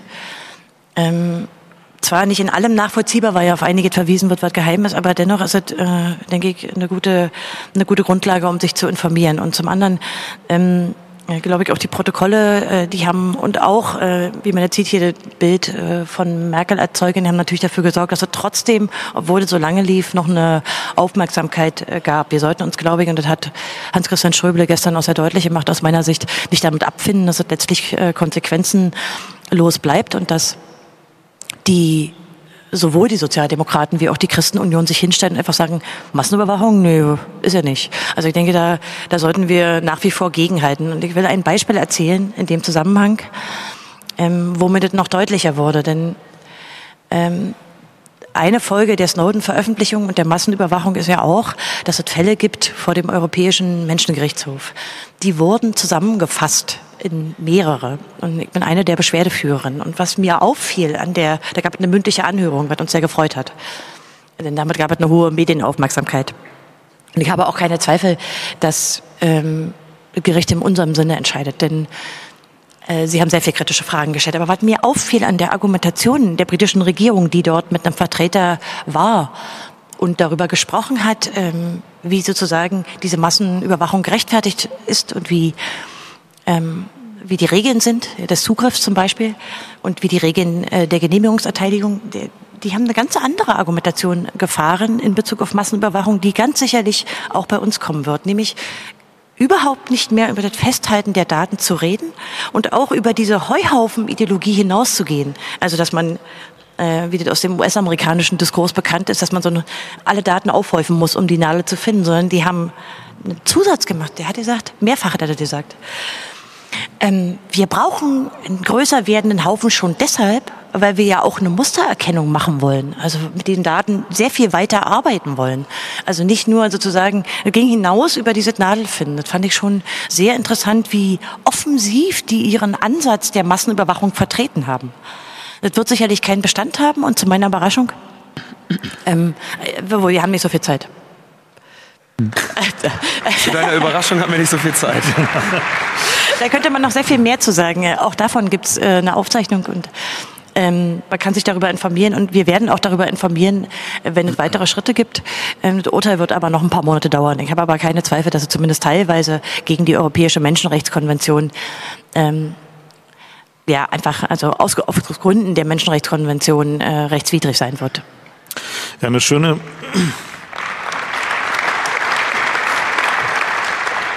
eine schöne Illustration, was passiert, wenn die Geheimdienste so vor sich hin unbeobachtet im Dunkeln weiter wirtschaften, kam dann halt ja auch relativ bald, nämlich WannaCry. Ja, hier sehen wir äh, Symbolbild Intensivstation. So werden da heute ähm, die äh, Vitalsignale von den Patienten zentral erfasst und äh, begutachtet. Ist natürlich blöd, wenn man sich da eine Kryptolocker äh, einfängt, der nebenbei mit dem NSA-Exploit noch deine SMB-Shares aufmacht und äh, da deine Weite sich durch dein Netzwerk frisst und dafür unter anderem in Deutschland sorgt, dass die Bahnanzeigen dann nicht mehr so gut zu lesen waren. Ähm, aber Sie haben die Tafeln wieder ausgepackt, die Holztafeln. Sie haben in Frankfurt die Holztafel wieder ausgepackt und in einer wunderschönen Handschrift da, da dann hingeschrieben, der nächste Zug fährt nach. Und dann so schön. Also es war wirklich eine ganz feine Schrift. Es war nicht alles schlecht mit WannaCry.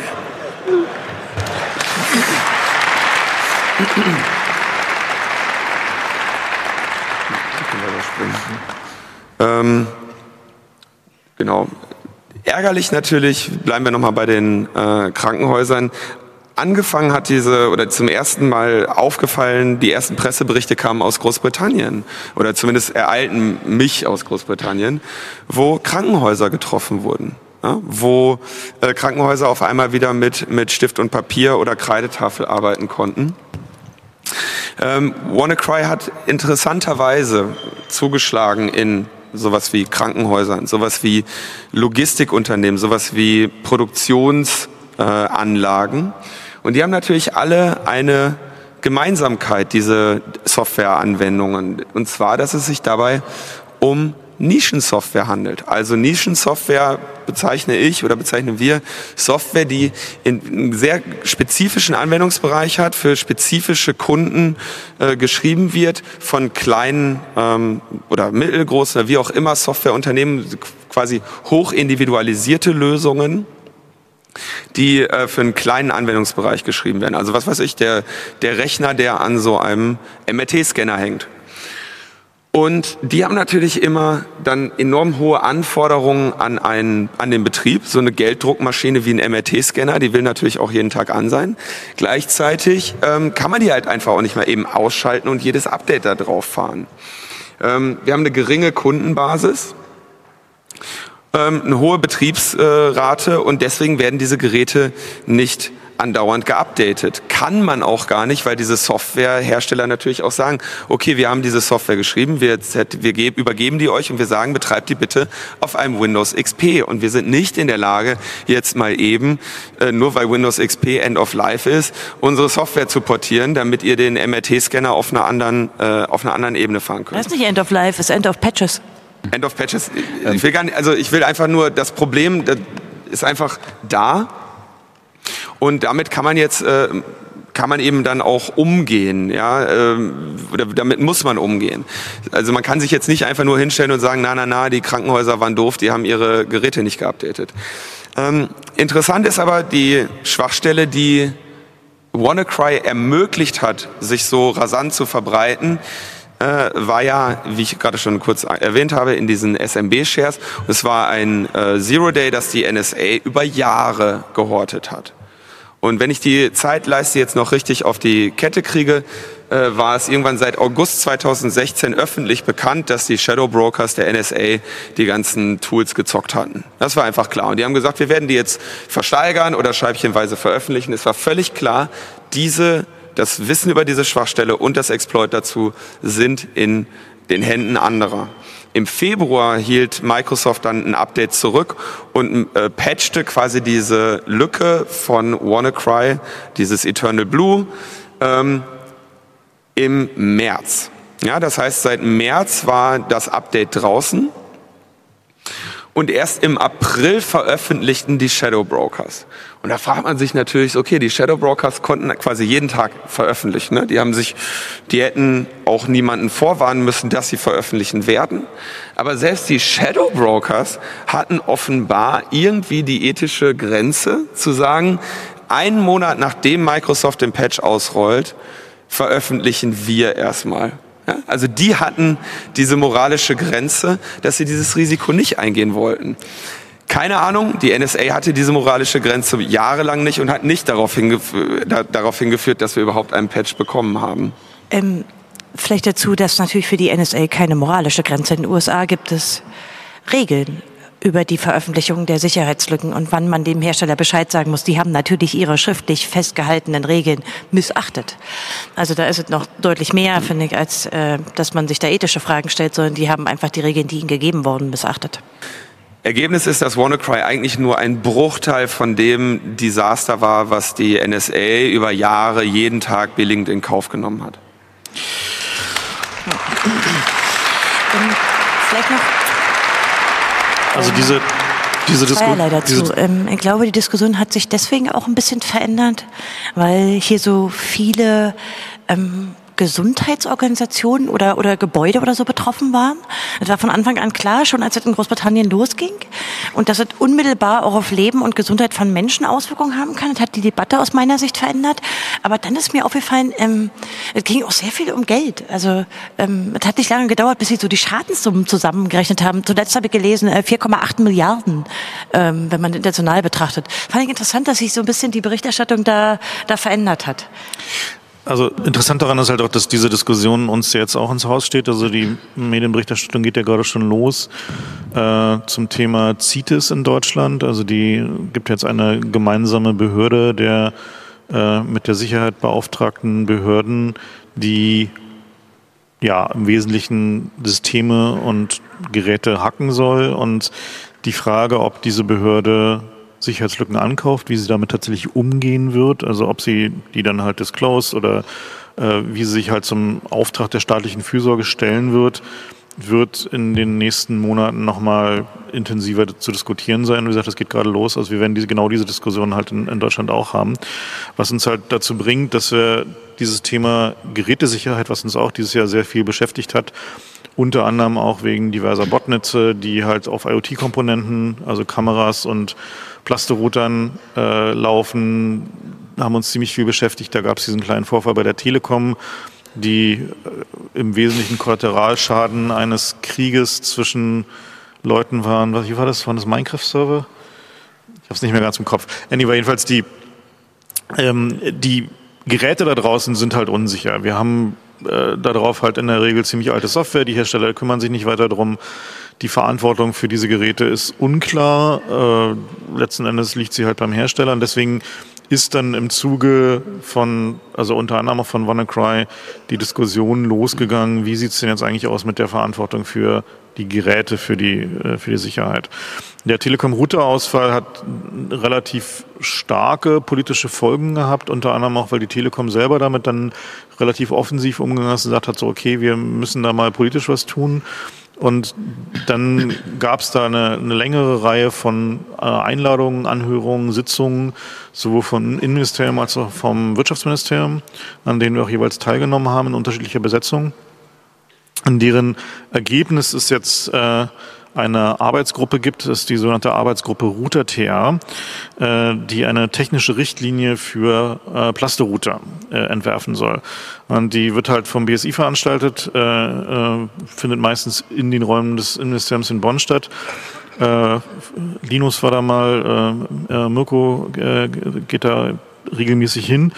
Die äh, also das Ziel dabei ist halt irgendwie, dass es halt irgendwie sowas ähnliches wie ein Gütesiegel geben soll für diese Plasterouter inklusive Aktualisierung. Also dass man sagen kann, okay, dass diese Router folgen zumindest irgendeiner Art von technischem Standard, der jetzt halt nicht total bescheuert ist. Und sehr interessant daran ist halt, wie stark der Widerstand dagegen ist.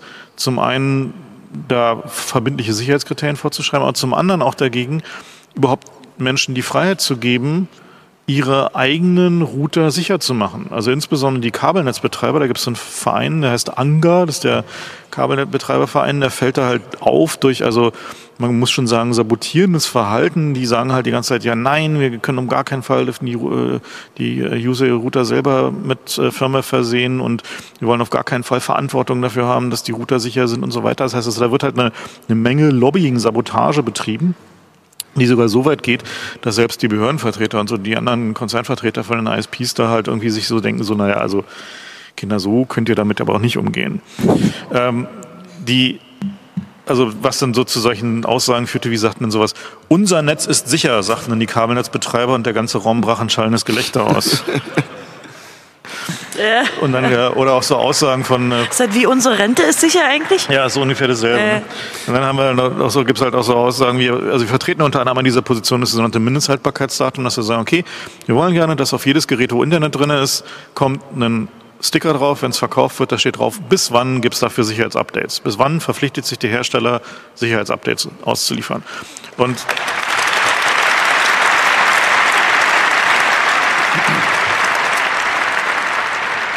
Und so, das ist halt so eine Position, die haben wir schon vor mehreren Jahren entwickelt, um zu sagen, wir wollen mal was machen, was so simpel ist, dass es jeder versteht. Also IT-Sicherheit so, dass man es wirklich seiner Oma erklären kann. Jeder Apfel hat ein Mindesthaltbarkeitsdatum auf der Packung, warum nicht mein Router? Und die Antwort von einigen Routerherstellern darauf, ja, aber wenn wir das raufschreiben, dann ist der Verkauf dieser Router ja nicht mehr wirtschaftlich weil sie dann halt einkalkulieren müssten, was es kostet, diese Dinger geupdatet zu halten. So ist das. Das ist natürlich nicht nur auf Router begrenzt, dieses Problem. Ja, also diese Forderung stellen wir für jedes Gerät, vor allem wenn man in, in Richtung IoT blickt, wo gerade einfach in vielen Bereichen mit einer heißen Nadel Dinge gestrickt werden, die auf den Markt geworfen werden und wo man schon am Preisschild erkennt, irgendeine Form von Nachsorge für diesen Elektroschrott, ja, für die, für die ganzen äh, Bugs, die da drin sind, ist da einfach nicht eingepreist. Und die wird da auch nicht eingepreist werden. Und aus diesem Grunde, denke ich, äh, ist es hier ganz klar, dass wir da wirklich äh, regulatorisch eingreifen müssen, um sicherzustellen, dass auch, dass eben sowas nicht in die Welt gesetzt wird und am Ende irgendeine komische IP-Kamera äh, ähm, irgendwie die Hälfte des, des Internets äh, lahmlegt, weil, weil die irgendwie Standardpasswörter hat. Und ich meine, diese Phänomene haben wir jetzt gerade. Wir haben mit diesen IoT-Geschichten die, die Grenze überschritten, dass wir ernsthafte Infrastrukturprobleme haben, weil irgendwelche äh, Schrottgeräte da draußen stehen und sich niemand darum kümmert. Interessanterweise war dazu auch eine dieser Anhörungen, die ich da mal besucht habe im Verkehrsausschuss, äh, weil man gemerkt hat, okay, unsere Infrastruktur hier ist offenbar in Gefahr, weil wir da zu viel Mist dran flanschen. Ähm, wenn man da so ein bisschen auch die Berichterstattung und auch das, was so von Journalisten so zurückkommt, wenn mal wieder irgendwas kaputt ist, da ist mal wieder irgendwo was explodiert ähm, an, an Infrastruktur. Äh, wenn man das mal so ein bisschen verfolgt, dann ist auch die Vorstellung der Hersteller, naja, wenn da was kaputt ist, dann sagt uns der, der es gefunden hat, ja mal ein paar Monate vorher Bescheid und dann machen wir das halt weg. Und ähm, das ist einfach was, was sich irgendwie mal ändern muss und wo man ganz klar irgendwie dran arbeiten muss, dieses Problem zu lösen ähm, und auch die Unternehmen endlich mal in die Pflicht zu nehmen, weil irgendwie so eine Haftung gibt es in dem Bereich nicht. Überall sehen wir das, äh, wenn wir draußen in die Welt äh, uns irgendwas angucken, wenn wir ein Auto kaufen und äh, da passiert ein Unfall, weil das Auto nicht funktioniert, dann haftet erstmal der Hersteller. Bei Software haben wir das nicht und ähm, das wird einfach immer wichtiger. Das ist eine altbekannte Weisheit.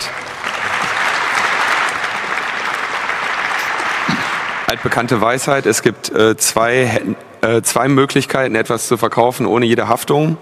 Äh, das eine ist Drogen, das andere ist Software. Und beide Verkäufer nennen ihre Kunden User.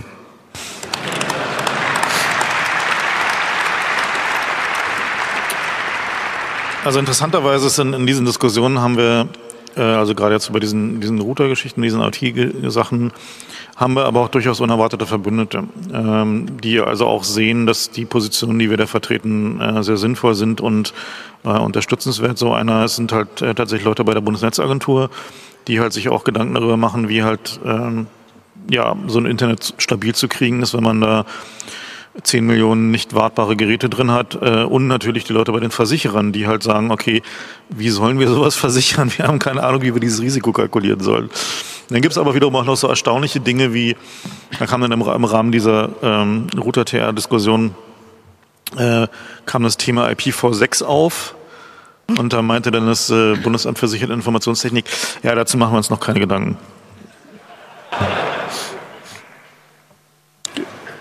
Machen wir schnell den nächsten.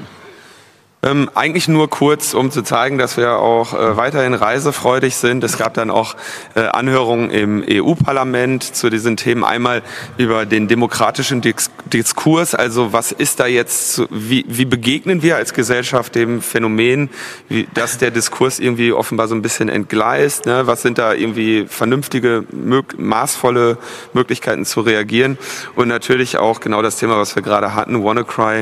Äh, was ist daraus zu lernen? Gerade für die im Bereich vom Internet of Things und natürlich auch für diese Haftung. Also auch im EU-Parlament beschäftigt man sich mit diesen Themen und äh, irgendwie gerade so nachdem äh, der Bundestag ja äh, und die Bundesregierung irgendwie mit diesem demokratischen Prinzipien irgendwie immer mehr brechen, war das eigentlich mal ganz angenehm, da in so einem Parlament zu sprechen, das sich wirklich viel Zeit nimmt, viele Sachverständige einlädt und da wirklich mal interessiert war, dass war irgendwie mal ganz eine ganz angenehme Erfahrung. Also das ist natürlich für uns immer schwierig, ähm, glaube ich. Wir machen manchmal zu so Ausschüssen oder zur Anhörung zu fahren, aber das ist natürlich trotzdem schwieriger, wenn man sich im, Bundestag oder Landtag in der Regel besser auskennt und mm, ja, da ist man mit den Diskussionen nicht so vertraut, aber zumindest von, vom Inhalt her, so wenn ich da war, Linus kann das glaube ich auch bestätigen, das oft ähm, nicht so eine ritualisierten Anhörung, sondern ähm, meine, mein Eindruck war, dass dort mehr Interesse war und wirklich ja so Dialog. Aber gut, ähm, also insgesamt kann man eigentlich sagen, dass Europa relativ äh, positiv, äh, zumindest in manchen Bereichen, auf die Regulierung im netzpolitischen und digitalpolitischen Bereich eingewirkt hat, zumindest in manchen Aspekten. Ähm, wir haben gehört, einige das noch im Fluss. Äh, wer am ersten Tag den E-Privacy-Verordnungsvortrag gehört hat, den ich jedem nur anraten kann oder sich mit den Fragen der Datenschutzgrundverordnung mal beschäftigt. Also zumindest hat sich jetzt verändert, dass wir immer nur sorgenvoll nach Brüssel gucken, sondern da gibt es tatsächlich ja einige Regelungen, die über die Europäer kommen werden, die zumindest ähm, nicht unbedingt immer nur in Deutschland, aber auch europaweit einige verbessern. Da sollten wir uns dafür einsetzen, dass die gestiegene Bedeutung von Brüsseler Regelungen auch in unserem Sinne gestaltet werden. Also Dazu gibt es ja auch noch die EDRI, wo der CCC seit was zwei Jahrzehnten oder so Mitglied ist, also European Digital Rights, die da auch eine strukturierte Arbeit machen im Sinne einer Lobbyarbeit. Also die können wir bei der Gelegenheit auch gleich nochmal ähm, als stets und auch äh, permanent ähm, aktive NGO, ähm, die wir unterstützen sollten, nennen.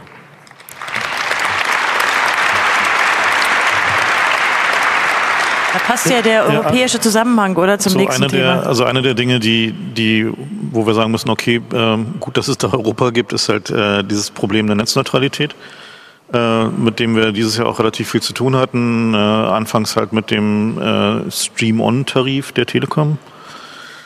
Weiter.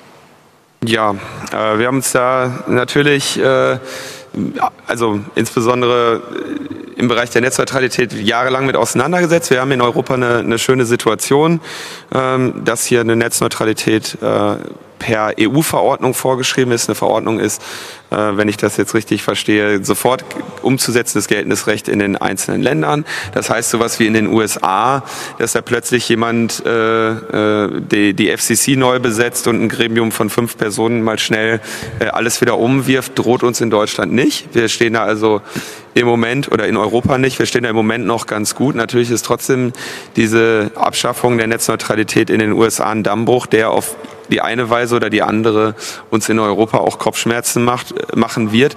Und sei es nur, dass europäische Anbieter eben in den USA benachteiligt werden.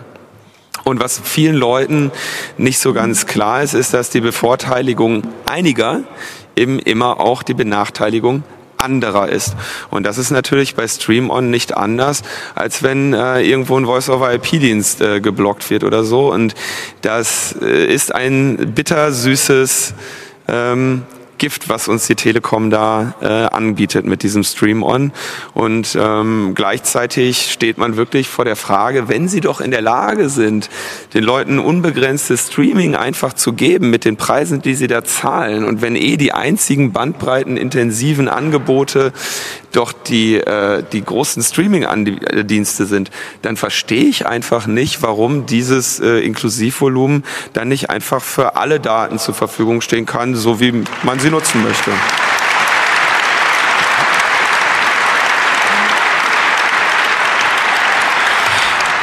Wir werden ähm, uns in diesem Themenfeld weiter engagieren und zwar sehr bald, weil die Bundesnetzagentur äh, sich gerade nicht nur um Telekom Stream On, sondern auch um Vodafone Pass, also ein weiteres Zero-Rating-Angebot kümmert. Wir werden da eine Stellungnahme abgeben, die wir wie immer auch veröffentlichen werden, wahrscheinlich so Mitte, Ende Januar. Äh, wir wollen uns da auch positionieren. Ich glaube, dass die FCC-Entscheidung in den USA durchaus nochmal eine interessante europäische Debatte stimulieren kann, denn äh, sich sozusagen anders zu positionieren, sieht ja so aus, als wenn es in Europa immerhin möglich wäre. Das scheint mir wichtig. Die Bundesnetzagentur hat zumindest ein Auge auch hinsichtlich der EU-Richtlinien zur Netzneutralität auf Stream On und Vodafone Pass ähm, gelegt. Und da werden wir uns auch beteiligen mit einer Stellungnahme.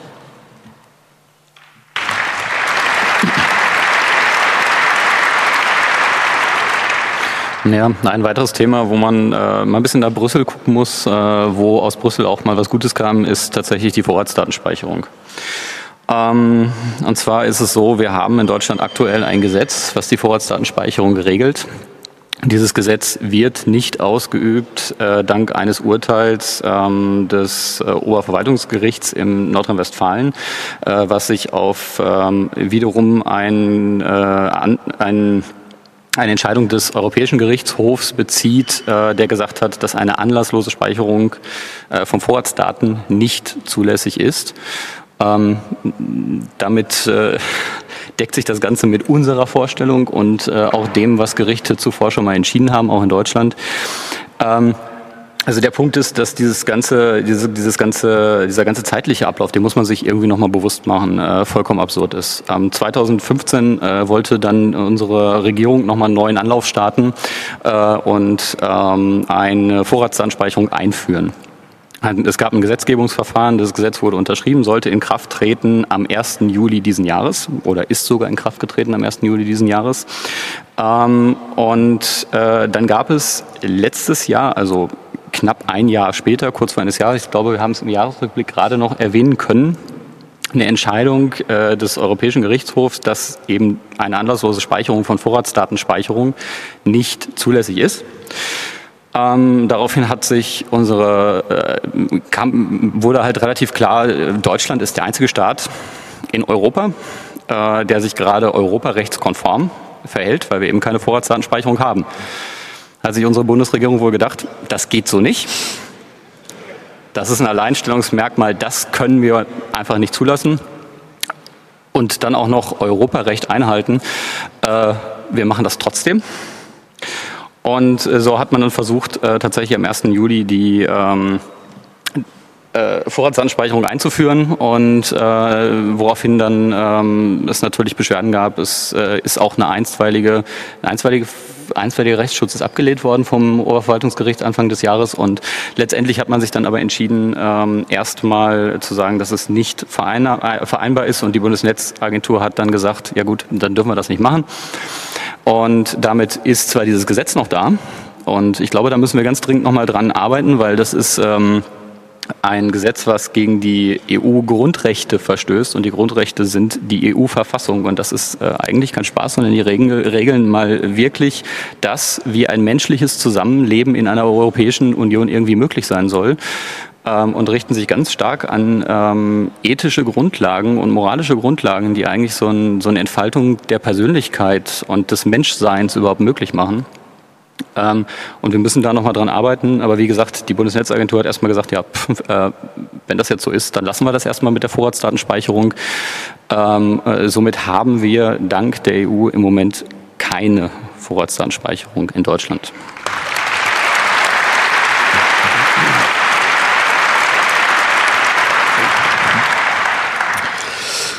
Ja, ähm, jetzt haben wir ja irgendwie bei den im ersten Teil relativ viele Sachen, so die so ziemlich viel so mit Anhörungen und ähm, so juristischem Vorgehen und so zu tun hatten und öffentlichen Stellungnahmen. Und natürlich, äh, wir sind ja der Chaos Computer Club, das heißt, es geht auch um den Spaß am Gerät. Jetzt kommt der lustige Teil. Und, und äh, da hatten wir dieses Jahr so einige Dinge und, und da wollen wir mal ein bisschen grundsätzlicher anhand dieser Beispiele darüber reden, wie geht man eigentlich mit Sicherheitslücken um?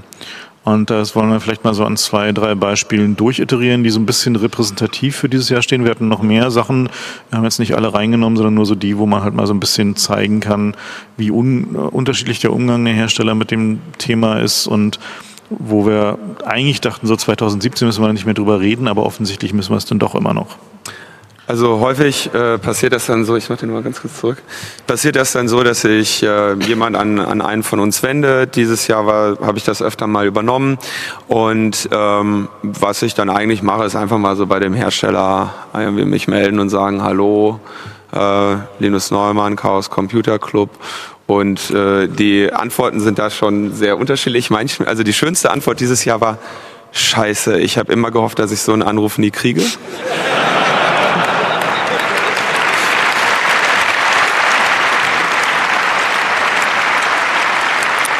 Also Aber das zu, war dann auch, das war dann auch. Zugegebenermaßen macht es wirklich am meisten Spaß bei diesen Anrufen, wenn man dann noch den Satz sagt, Sie können sich ja wahrscheinlich denken, warum ich anrufe. Also mir ist mal passiert, dass ich die Frage gekriegt habe, wie weiß ich denn, dass das stimmt? Also, Ja, gucken mich ja Sie- irgendjemand anrufen, das ist unterschiedlich. Siehe angehängten Exploit, dann wissen Sie, dass das stimmt. Also wir haben dann, wir haben häufig, Telefon? es gibt häufig also diese diese Situation, dass man dann irgendwie sagt, Sie haben da glaube ich ein Problem und wir würden Ihnen gerne helfen, das Problem wieder loszuwerden. Ähm, schön war irgendwie so ein Elastic Search Cluster, in dem irgendwie alle äh, Share, Carsharing, Fahrradsharing, hast du nicht gesehen, Fahrzeuge in Echtzeit zu tracken waren. Das wird dann geschlossen. Die Karenzzeit, die wir da gegeben haben, war relativ eng und die wurde auch eingehalten. Oder auch äh, hier so ein Fall, ähm, ein äh, System, in dem äh, so Bürgerämter ihre Termine verwalten. Ja, da sieht man also irgendwie, der Kunde Schmidt hatte dann und dann einen Termin und dann hier im Asylkalender war dann eben ein sonstiges Anliegen eines äh, Asylbewerbers. Wir haben da netterweise mal geschwärzt. Wir haben das geschwärzt, ja, aber nur um zu zeigen, hier ist dann nochmal die Datenbank dazu, äh, die wir hatten. Ähm, hier muss ich einfach sagen, das war natürlich etwas, wo, uns, wo wir einerseits sehr äh, schockiert waren, weil diese Schwachstelle offenbar auch schon sehr lange da war. Andererseits hat der Hersteller hier äh, den Fix innerhalb von äh, zwei Minuten vorgenommen, weil ich im Prinzip, also es war eine äh, SQL-Injection und ich sagte, gehen Sie doch mal bitte in die und die PHP-Datei, dann nehmen Sie einen, äh, einen äh, Parameter entgegen und den geben Sie offenbar einfach weiter an die Datenbank und der Parameter heißt so und so und der Hersteller äh, sagte, ich sehe die Zeile gerade vor mir, fuck, wir machen überall sonst Prepared Statements, ich habe keine Ahnung, wie mir das passieren konnte. Äh, danke für den Anruf, ich, es ist jetzt in dieser Sekunde gefixt, also noch am Telefon. Ähm, da muss man dann auch einfach mal sagen, so,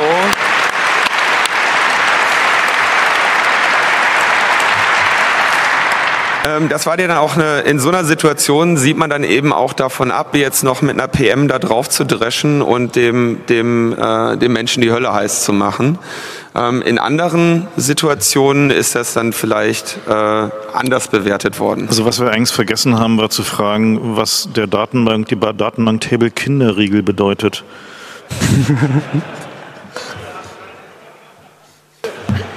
ja, in anderen Situationen ist es leider ein bisschen anders. Äh, Ja. Ähm, wir hatten das letztes Jahr, das ist, äh, das stammt jetzt vom letzten Jahr, wir hatten es auch im Jahresrückblick. Ähm, die Bahn hat ja so WLAN gemacht. Die macht ja auch Digitalisierung, man glaubt es nicht. Und die wollen jetzt eigentlich alles digitalisieren und dazu gehört, dass man jetzt im Internet auch, äh, dass man jetzt im, im, beim Zugfahren auch ins Internet kommt, so wie in anderen Staaten auf der Welt auch. Ähm, und dazu hat die Bahn eingekauft. Und zwar haben die gesagt, naja gut, wir müssen WLAN machen, das muss jetzt ganz schnell gehen. Ich habe dann am Rande erfahren, das äh, ist äh, dem äh, zuständigen Vorstand äh, mal bei einer Pressekonferenz rausgerutscht und plötzlich mussten die Techniker irgendwie WLAN machen.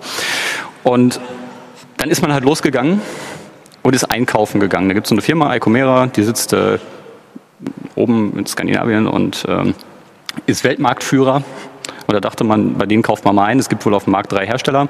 Und da war ja damals das Problem, dass äh, man auf die Landingpage äh, über einen JavaScript so ein bisschen Daten abgreifen konnte und dann feststellen konnte, dass jemand im Zug sitzt und nicht nur, dass er im Zug sitzt, sondern welche Klasse er gerade fährt, äh, wie schnell der Zug fährt, wo sich der Zug befindet, welche MAC-Adresse das Gerät hat, äh, welche IP-Adresse man gerade hat, in welche Funkzellen man eingebucht ist, bla bla bla.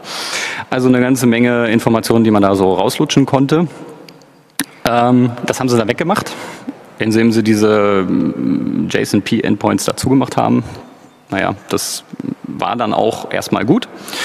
Ähm, bis dieses Jahr. Ähm, da haben wir dann irgendwie festgestellt, die haben das wieder aufgemacht. Aber jetzt, also wirklich ganz stumpf, das war einfach wieder offen. Ähm, dann haben wir das JavaScript wieder ausgepackt, äh, haben das, äh, haben dann diesmal eine Pressemeldung auf ccc.de hinterher gepackt. Ähm, Woraufhin es dann hieß, ähm, ja, wir haben es jetzt geschlossen. Zwei Tage später kam dann von uns die nächste. Nein, habt ihr nicht. Ihr habt nämlich neben diesem JSON-P-Endpoints, das hatten wir zu dem Zeitpunkt noch gar nicht gewusst, äh, haben sie noch eine neue Lücke aufgerissen, weswegen sie dann auch äh, an der Stelle wieder angreifbar war. Also es ist ähm, eigentlich so ein, so ein Hinterherrennen bei einem Projekt, äh, was irgendwie mehrere hundert, äh, nee, stimmt gar nicht, also über 100 Millionen Euro, waren das 110 Millionen Euro. Also die Bahn hat für 110 Millionen Euro dieses Projekt eingekauft äh, bei einem Weltmarktführer und es nicht hinbekommen, dieses Problem dauerhaft zu beheben. Ähm, da gab es noch ein bisschen Kommunikation. Äh, der Hersteller dieser äh, Lösung, der fand das eigentlich der fand das eigentlich ganz, ganz, ganz okay, dass das so ist, weil äh, alles andere macht es technisch kompliziert. Ähm, und die wollten diese Lösung eigentlich so wieder lassen. Also sie wollten das einfach wieder aufmachen, weil es einfacher ist, äh, das entsprechend äh, einfach aufzumachen und zu sagen, naja gut, äh, was interessieren uns unsere fahrenden Kunden? Hauptsache die Technik funktioniert. Ähm, und bei dieser ganzen Geschichte, und da gab es so ein bisschen Kritik, haben wir einen anderen Ansatz gefahren. Und wir haben eben nicht die Bahn darüber vorher informiert, und ähm, das ist etwas, ähm, was man so beobachtet. Unternehmen verlassen sich darauf, zunehmend darauf, dass sie mehrere Monate, bevor eine Sicherheitslücke veröffentlicht wird, sich darauf verlassen können, dass sie auch informiert werden und genug Zeit haben, die zu schließen. Und äh, wenn man mal so die Berichterstattung, es gibt ja diese, diese Geschichte mit den Banking-Apps, da gab es nämlich genau den gleichen Vorwurf. Das ist eine, eine Lücke, die vor zwei Jahren schon mal berichtet worden ist, dass es blöd ist, TAN-Generatoren für Banking-Apps mit den Apps äh, für das Banking selber auf dem gleichen Gerät zu haben. Äh, und da hat äh, dann irgendein Pressemensch von einer Bank gesagt, wir, wir wundern uns, dass man uns da nicht mindestens zwei Monate vorher informiert hat. Nee, zwei Jahre vorher. Und ihr habt es nicht auf die Reihe bekommen. Und die Bahn wusste das auch. Und da gibt es einfach faktisch keinen Grund, die darüber zu informieren. Weil äh, die haben das einfach richtig zu machen. Die kaufen für 110 Millionen Euro WLAN ein und dann macht man das richtig. Und wenn man das nicht kann, dann schaltet man es einfach nicht am ersten Tag an, sondern dann schiebt man es einen Monat oder zwei und dann muss man halt seinem Vorstand erklären, warum es nicht geht. Ähm, und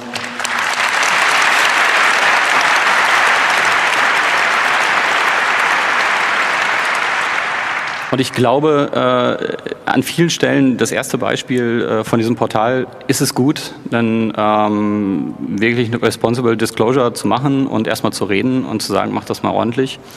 Ähm, aber in dem Fall ist es natürlich kein enorm großes Risiko, dass jetzt äh, massenhaft Daten abhanden kommen, dass äh, wirklich Nutzer sofort exposed werden und extrem gefährdet sind. Äh, und da stecken einfach die Unternehmensinteressen hinter den Nutzerinteressen, äh, müssen einfach zurückstecken. Ja, ich hatte ja gerade schon genannt, dass ich hatte ja gerade schon gesagt, dass wir ähm, teilweise diese Kommunikation einfach für Leute machen, die sich an uns wenden, die sagen, helf, könnt ihr uns dabei helfen? Manchmal sagt dann auch vielleicht jemand, ah, es könnte sein, dass ich da vielleicht doch irgendwie ähm, also es wäre mir lieber, wenn da einfach der Club mit dabei ist, wenn, wenn ich mit dem Hersteller rede, wer weiß, wie, wie die reagieren oder so und dass wir da so ein bisschen ähm, halt einfach bei der Kommunikation unterstützen. Das waren eben auch insbesondere bei den Beispielen, die ich gerade genannt habe, die wurden halt aus dem Club heraus äh, generiert und äh, an uns herangetragen wir haben dann da eben unterstützt. Und das machen wir natürlich sehr gerne. Und ähm, es begab sich dann, dass auch aus äh, dem Bereich von Jugendhackt so die, die Bitte an mich herankam, so gesagt wurde, ja, irgendwie so einige Leute bei Jugendhackt und so, die... Ähm, haben gehackt? Die haben gehackt und die bräuchten jetzt vielleicht auch mal kurz einen Rat. Und ähm, wir wissen ja auch, dass solche Situationen nicht immer äh, so besonders gut ausgehen. Wenn wir da an den StudiVZ ähm, Hack von vor ein paar Jahren zurückblicken. Äh, und da habe ich dann mal einen kleinen äh, Gastbeitrag für Jugend Hack geschrieben, in dem ich halt einfach so formuliere, äh, was denn da so, was wir so empfehlen im Umgang mit so, äh, mit so Herstellern und haben wir auch da äh, unsere Unterstützung angeboten und da bin ich auch schon im Bundesgebiet unterwegs gewesen und habe dann da ähm, sag ich mal, ein paar Löcher, ein paar brennende Feuer ausgetreten, äh, wo eben sehr äh, junge Menschen schon äh, sehr große Probleme gefunden haben und äh, wir dann dafür gesorgt haben, dass auch die beseitigt wurden. Und äh, das macht eigentlich immer äh, sehr viel Spaß. Aber um noch mal kurz zu sagen. Naja, dir, ne? Und denen, die sie gefunden haben, aber Das nicht. macht allen Beteiligten immer Spaß. Äh, Die, die Hersteller können das halt nicht so gut zeigen. Die freuen sich mehr nach innen. Nein, aber also Also Ich muss da ganz ehrlich sagen, die Hersteller, klar, die, niemand lässt sich gerne irgendwie auf die Füße treten, aber da äh, kommen dann auch gerade für die, für die jungen Menschen, kommt dann auch mal gerne am Ende, wenn man sich dann da mal an einen Tisch gesetzt hat und ich sage, sie wollen doch hier jetzt nicht etwa diesem, diesem jungen Kind hier drohen. Ne? Das können kann ich mir doch überhaupt nicht vorstellen, dass sie das gerade meinten, was sie da so, was ich da verstanden habe. Und dann ähm, kriegt man die Situation gerne auch mal so in so einen Praktikums- oder Ausbildungsplatz umgedeutet.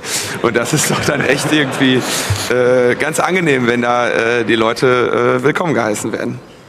aber es gibt auch andere Beispiele. Ja, also die, die, wie gesagt, dieser Umgang von Herstellern mit solchen Problemen ist äh, variiert sehr, sehr stark und äh, äh, wollen ja hier nur so, sagen wir mal, besonders ähm, ja, her hervorhebenswerte Beispiele herausstellen. Eins davon hatten wir auch noch dieses Jahr. Ja, vielleicht fangen wir erstmal mit dem, mit dem Vorlauf an. Also Ja. wir hatten ja letztes Jahr mal so ein bisschen was über einen Messenger erzählt, die das, die sichere Kommunikation angeboten haben, ähm, aber äh, das nicht so richtig verstanden hatten, was sichere Kommunikation, äh, Kommunikation heißt. Das heißt, die hatten Ende-zu-Ende Verschlüsselung versprochen, hatten einfach gar keine.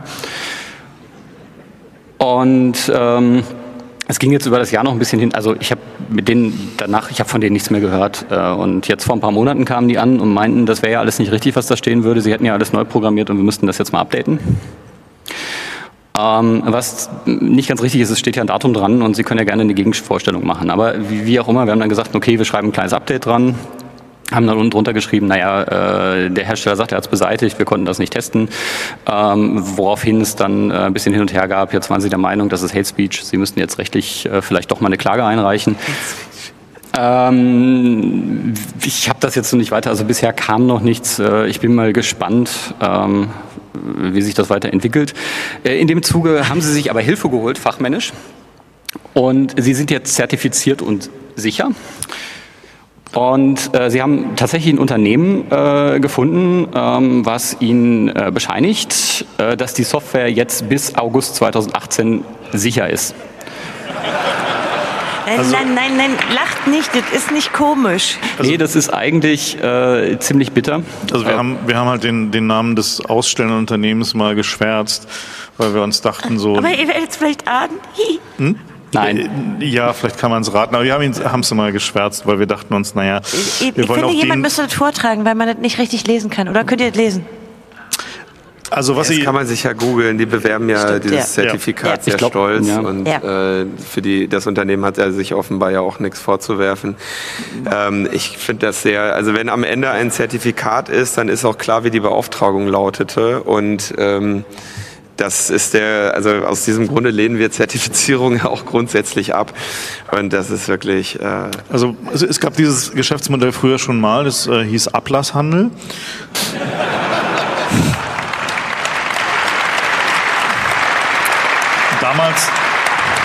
Im Mittelalter hat man dafür aber wenigstens noch so eine schöne handgemalte Urkunde bekommen. Heutzutage äh, sieht der Hersteller es nicht mal mehr ein, sich irgendwie um die Details seines Word-Processings zu kümmern und äh, da überschüssige Punkte zu entfernen. Und wir haben dann ähm, versucht, ein schönes illustratives Beispiel ja, zu also finden. ich glaube, äh, man, man, hat so ein bisschen das Gefühl, äh, die zuständigen Leute sind mal auf dem Kongress unterwegs gewesen und haben eigentlich äh, grundsätzlich unsere Sticker nicht verstanden. Aber man, man, muss sagen, ähm, vielleicht hätte der Hersteller das günstiger haben können, weil diese Sticker liegen hier teilweise aus, die kann man einfach mitnehmen und dann draufkleben. das war uns gratis gegeben. Ja. Ja, ähm, Kommen wir noch mal darauf zurück, weil ich vorhin schon einwarf, weil ich, mir nicht mehr bewusst war, dass wir da noch eine extra Folie hatten.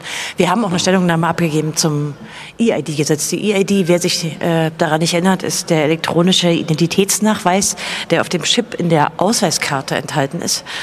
Äh, ausweislich den Zahlen, äh, die da erhoben werden, haben sehr wenige Bürger daran irgendein Interesse. Sehr viele haben es gar nicht äh, aktiviert. Ähm, und noch viel weniger nutzen und gibt auch sehr wenige Angebote. Und äh, entsprechend hatte die Große Koalition die bahnbrechende Idee, da müsse man noch irgendwas tun mit diesem äh, teuren toten Pferd. Und was macht man? Man macht die EID verpflichtend. Wir können das ähm, tote Pferd nicht reiten, aber vielleicht können wir es verpflichten zu reiten. Äh, vielleicht können wir die Leute verpflichten, es zu essen. Ich weiß nicht. Also das, ähm, man hatte also, die, der Beschluss war, der ist jetzt auch in Gesetz geworden, dass man auf den Meldeämtern nicht mehr selber entscheiden kann, ob diese EID deaktiviert ist oder aktiviert. Man kann auch diesen Status nicht mehr ändern. Der ist jetzt immer bei der Ausgabe aktiviert. Natürlich ähm, sage ich euch hiermit voraus, und da brauche ich nicht mal eine Kristallkugel für. Das wird trotzdem niemand nutzen, denn man kann sich äh, ähm, man kann sehr genau nutzen. ansehen. Es gibt doch keinen Anwendungsfall. So ist das. Also, äh, also Sie haben natürlich in dem Gesetz auch versucht, die Anwenderseite ein bisschen zu incentivieren, indem man den Prozess, wie man daran teilnehmen kann, ähm, äh, Angebote für die EID zu machen, etwas erleichtert. Aber ähm, das ist gar nicht, worüber ich dabei eigentlich reden wollte. Ähm, das war eigentlich die Überleitung so zum nächsten Thema. Der große, der große Klops in diesem Gesetz war hm. ähm, bei der Einführung der biometrischen Erfassung. Äh, wurde uns ja hoch und heilig versprochen, äh, dass diese Daten nicht zentral gesammelt werden. Das steht auch im Passgesetz drin oder im Ausgesetz. Es gibt keine zentrale biometrische Datenbank. Das war aber natürlich jetzt äh, mit der Zeit ein Problem geworden, vor allem wenn man am Südkreuz automatisierte Gesichtserkennung machen möchte. Und deswegen staunten wir nicht schlecht, als wir diesen Gesetzesentwurf lasen und da drin dann fanden, dass alle Geheimdienste, alle Polizeien und der Zollverhandlungsdienst in einem automatisierten Verfahren diese biometrischen Daten abrufen dürfen. Zentral. Ja, also ist natürlich nicht mal eine Debatte wert gewesen. Ich fand es sehr interessant. Äh, es gab eine kurze Verzögerung in diesem Gesetzgebungsverfahren äh, und was dann rauskam und letztlich auch vom Bundestag beschlossen wurde, war noch eine Verschärfung dieser Situation. Ähm, natürlich gab es von allen, äh, die dort vertreten waren und die sich dieser Problematik des automatisierten Abrufs der Biometriedaten gewidmet haben, auch Kritik aber keine, keine, keine Form von Reaktion.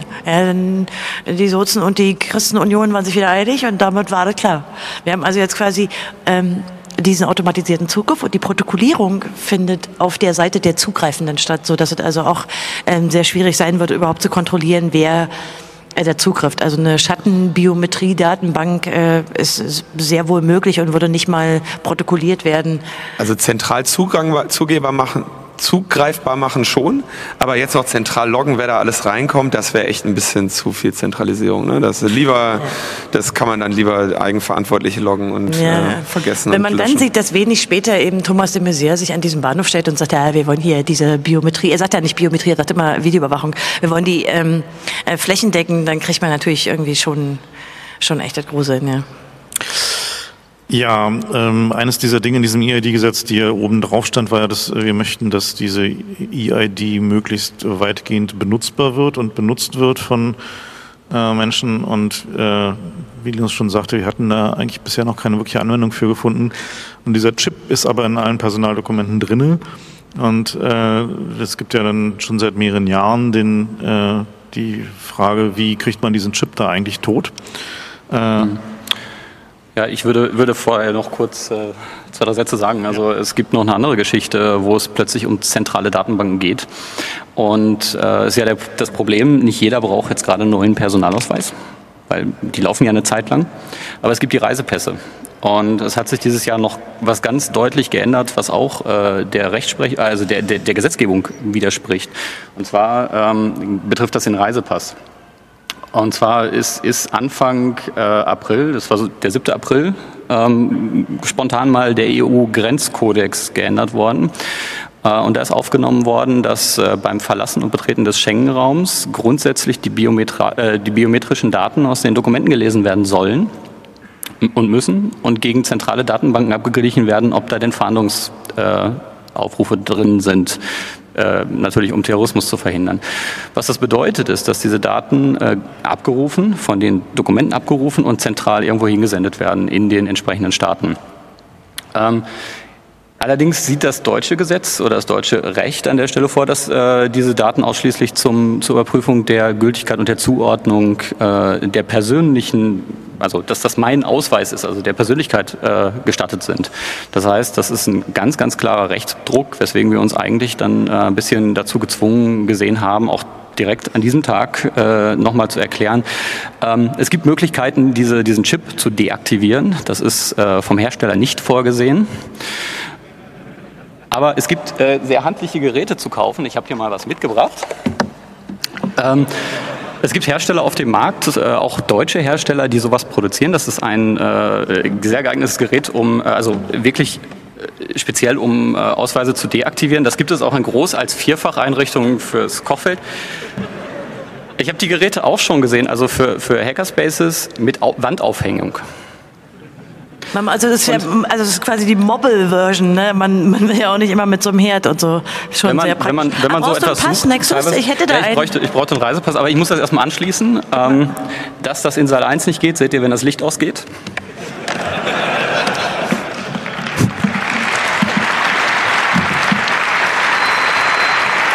Wir können damit nämlich auch äh, mit Sicherheit zeigen, dass im Gegensatz zu dem, dem wir niemand raten wollen, das Ding in die Mikrowelle zu legen, hier keine Brandlöcher entstehen. Nicht in die Mikrowelle legen, gibt Also- Brandlöcher. Wahrscheinlich. Also Wie, wie, ey, warte mal. Also es ist eine, diese Induktionskochfelder senden so kleine Impulse, um zu gucken, äh, ob ich weiß nicht, ob das Ding das macht. Also da stand irgendwas von 2000 Watt drauf. Das ist sehr experimentell.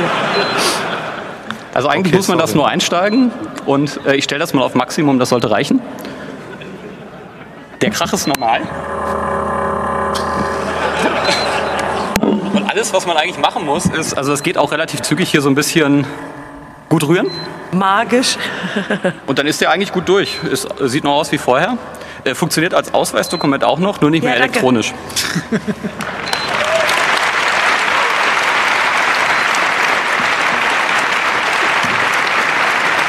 Gehört ja eigentlich zu der, zu, zu der Reihe digitale ähm, Mündigkeit. Äh, leider hilft das aber natürlich nicht gegen den automatisierten Abruf, denn äh, die werden ja nicht von dem, von dem Chip abgerufen. Aber möglicherweise, da wir ja vielleicht in Zukunft noch andere Maßnahmen von Thomas de Maizière zu erwarten haben, so er Minister bleibt.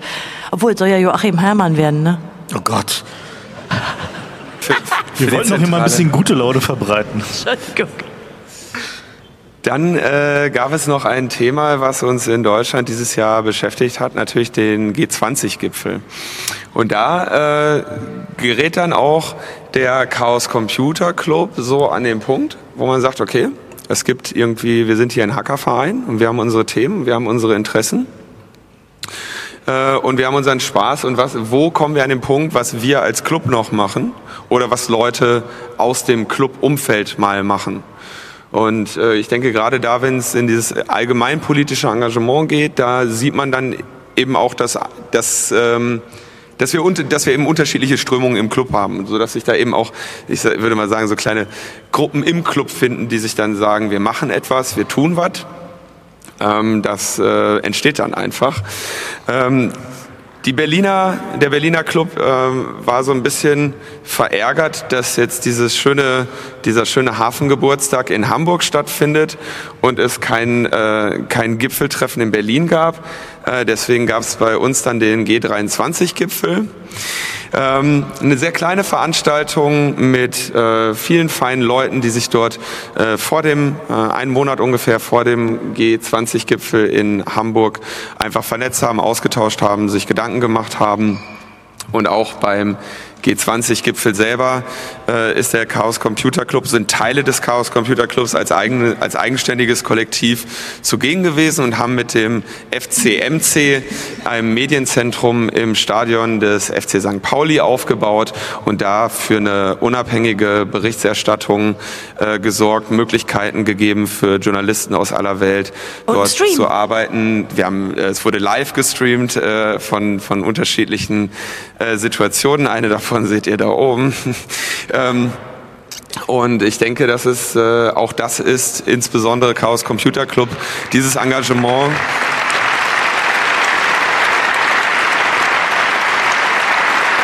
Da sind Leute äh, wirklich auf dem Zahnfleisch gegangen und haben sich da tagelang äh, ja auch in eine Gefahr begeben, haben äh, sich Mühe gegeben und haben da das gemacht, was wir immer noch am besten können, nämlich Infrastruktur bauen. Und das ist Finde ich toll.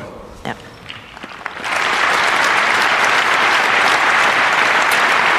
Also es ist halt nur ein Beispiel, wo ähm, Leute aus dem Club ähm, übers Jahr hinweg bei verschiedensten Gelegenheiten ja, Infrastrukturhilfe geleistet haben. Das WOC ist da ganz großartig unterwegs, auch bei Veranstaltungen sehr vieler verschiedener politischer, weniger politischer Strömungen. Äh, Worum es da halt geht, ist einfach die Fähigkeiten, die wir haben als Hacker, einzusetzen, um politische Veränderung möglich zu machen, um Informationsfreiheit zu gewährleisten, um ja, Netz dahin zu bringen, wo es halt notwendig ist.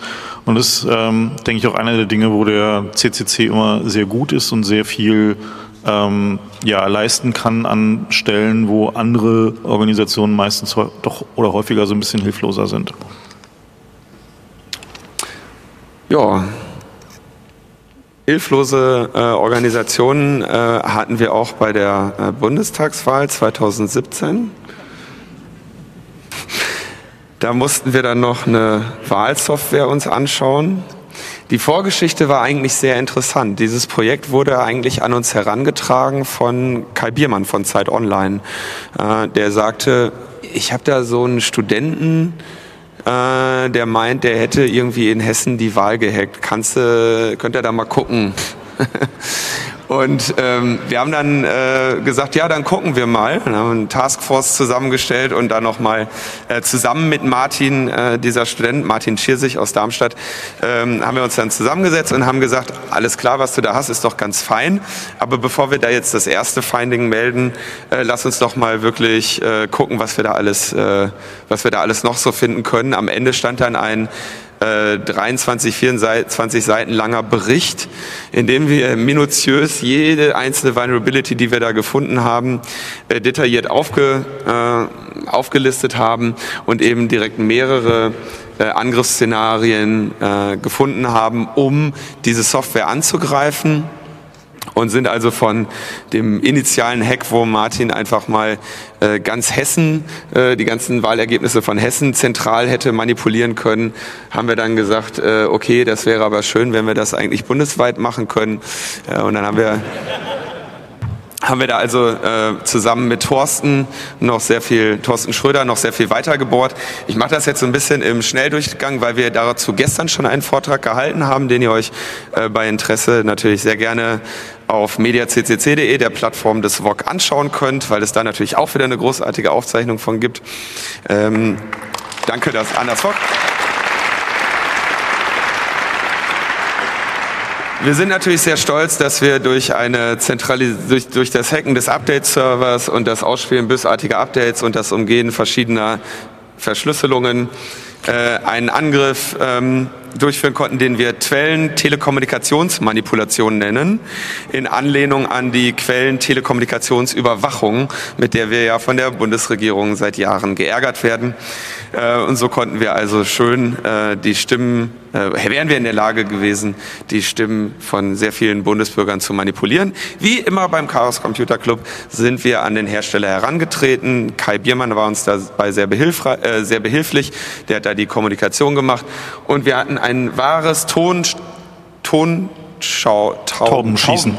Tonschaubenschießen. Tonstau, Ton, Tontauben schießen. Genau, das hatten wir. ähm, weil wir immer wieder, äh, also wir haben dann irgendwie, es war ein, ein Hin und Her, wir haben dann also die, die Vulnerabilities gezeigt, haben gesagt, pass auf, das und was ihr machen möchtet, heißt signierte Updates.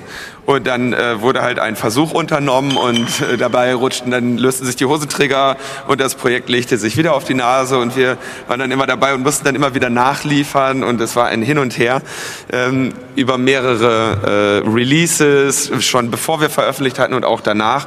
Und dann haben wir irgendwann äh, am 19. September gesagt, okay, es geht nicht mehr weiter, der Hersteller schafft es nicht, das zu fixen, also spenden wir einen sicheren Update-Mechanismus, so wie es sich gehört, in Open Source.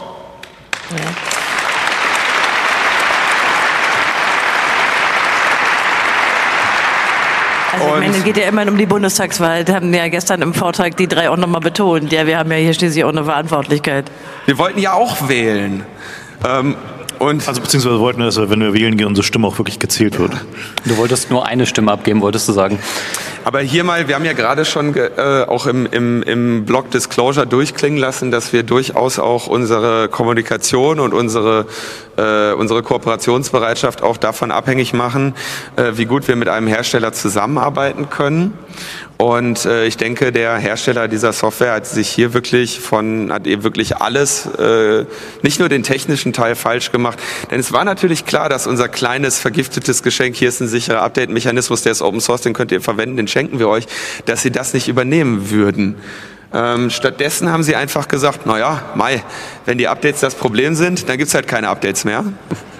Äh, Und das haben sie halt wirklich wenige Tage vor der Bundestagswahl haben sie dann einfach alle Updates eingestellt und haben gesagt, ja, wir, wir stellen die nicht mehr zur Verfügung.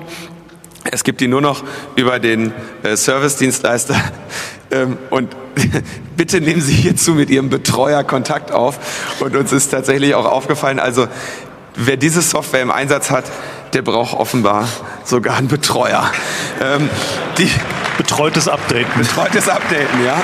Aber das ist wirklich nicht, ähm, sorry, das ist einfach nicht akzeptabel, denn damit blieben wenige Tage vor der Bundestagswahl alle Versionen im Feld dauerhaft verwundbar. Es gibt jetzt einen erschwerten Update-Pfad, das heißt, ähm, die meisten Vulnerabilities werden eh nicht mehr gefixt.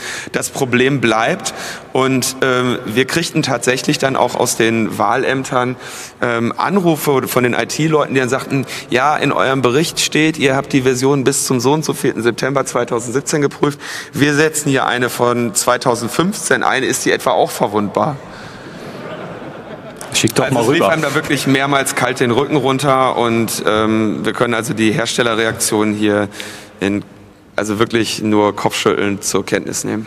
Also wir haben natürlich dieses Ding wieder verbunden mit einer Reihe von Forderungen, äh, weil, sag mal so, da jedes Mal irgendwie mit der heißen Nadel hinterher zu reverse engineeren und dann auch noch Patches selber schreiben zu müssen, übersteigt dann doch irgendwann so ein bisschen so den, äh, den Aufwand, den wir leisten können.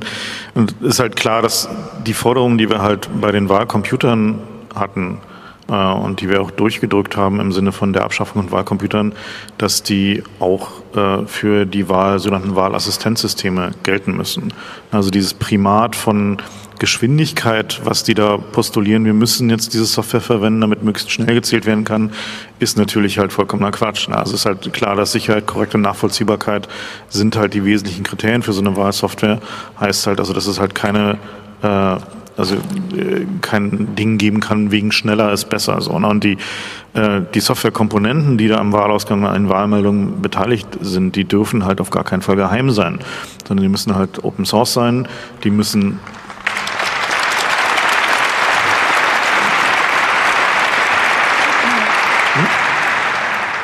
Mal. Nein, er braucht die Moderator. Ja. Und das heißt, die, das heißt, wir brauchen also da auch nicht nur Open Source Software im, äh, in den ja, Wahlämtern, sondern in dem gesamten Prozess, der halt einfach da durchgeht. So. Und die, ähm, die müssen auditiert werden, wir müssen Zugang zu den, den äh, Auditergebnissen haben, die müssen mit dem Quellcode publiziert, werden. Und das heißt also, diese, diese Forderungen fanden dann, also insbesondere halt auch irgendwie die, die Forderung nach äh, Open Source Software in diesem Bereich fand dann halt auch international sehr großen Anklang, weil wir äh, da natürlich genau in dieses Problem, was in den USA halt hochgebabbelt ist, auch reingestoßen sind. Wo also klar war, die haben da das Problem nochmal in sehr viel stärker. Ähm, wir haben da auch natürlich tatsächlich mit den zuständigen Ministerien geredet, weil das, nun ja, wir waren halt kurz vor der Bundestagswahl und der böse Cyberrusse drohte. Das heißt, da war der Gesprächsbedarf dann doch plötzlich sehr schnell und sehr groß. Und äh, da haben wir zumindest ganz gute Hoffnung, dass sich da jetzt halt ein Prozess entwickelt bis zur nächsten Wahl, falls die nicht zu schnell stattfindet, was natürlich ja auch sein könnte, äh, wo wir dann halt doch nochmal, äh, ja, vielleicht ein bisschen bessere Software und entsprechend unsere Kriterien und Forderungen bekommen. Ich glaube, da haben um die 14.000 Leute unterschrieben. Das ist eine Kampagne der Free Software Foundation Europe. Ähm, wir wollen aber nochmal darauf hinweisen, auch ausweislich einer Antwort des Bundeswahlleiters. Es gibt ja nicht nur PC-Wahl, wir haben auch noch die Software Ivo Elect. Äh, da gilt natürlich diese Forderung genauso. Ähm, nur weil da noch niemand drauf geguckt hat, heißt es ja nicht, äh, dass die wesentlich besser ist. Allerdings, wir waren so ein bisschen beunruhigt. Ähm, der ausweislich dieser IFG-Antwort hat der Bundeswahlleiter auch noch gesagt, ja, aber Sie haben auch Microsoft Office in der Benutzung, wo wir so dachten, oh, aber die wird wahrscheinlich als Public Code in demnächst dann nicht kommen. Es ist halt so schade, weil also es wäre problemlos möglich, die gesamte äh, Bundestagswahl mit Open Source Software aus, äh, auszuzählen und auch eine, eine saubere, durchgängige Signaturkette von jedem Wahllokalleiter bis zum äh, Bundeswahlleiter zu haben. Und dass man einfach sowas macht wie Git-Pull Bundestagswahl 2017, äh, auswerten.py, so ungefähr, das wäre halt überhaupt gar kein Problem. Und man fragt sich, warum hier in verschiedene Hersteller unseriöser Softwareangebote so viel Geld versenkt wird und alles, was wir dafür bekommen, ist äh, intransparent und Angreif, in, Intransparenz und Angreifbarkeit. Und das wäre so eine schöne Sache, so eine Wahl einfach mal mit öffentlichen Geldern und öffentlichem Code auch transparent und erfahrbar zu machen. Das ist unverständlich, warum das nicht geschieht. Naja, also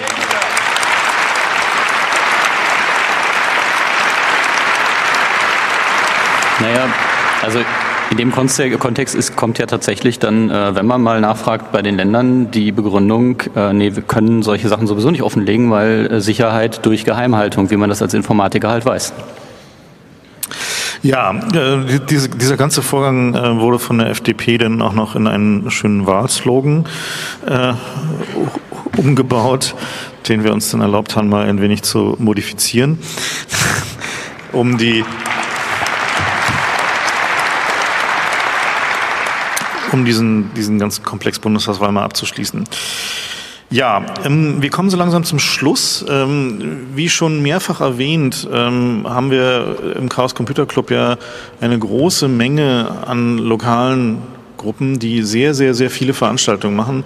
Es sind so viele, dass wir dieses Jahr keine Folien für die einzelnen Veranstaltungen machen konnten, sondern nur so ein Star Wars Scroller da, der halt irgendwie mal versucht, irgendwie so ein bisschen irgendwie alles, was da so übers Jahr passiert ist, zusammenzufassen an CCC organisierten CCC-nahen Veranstaltungen.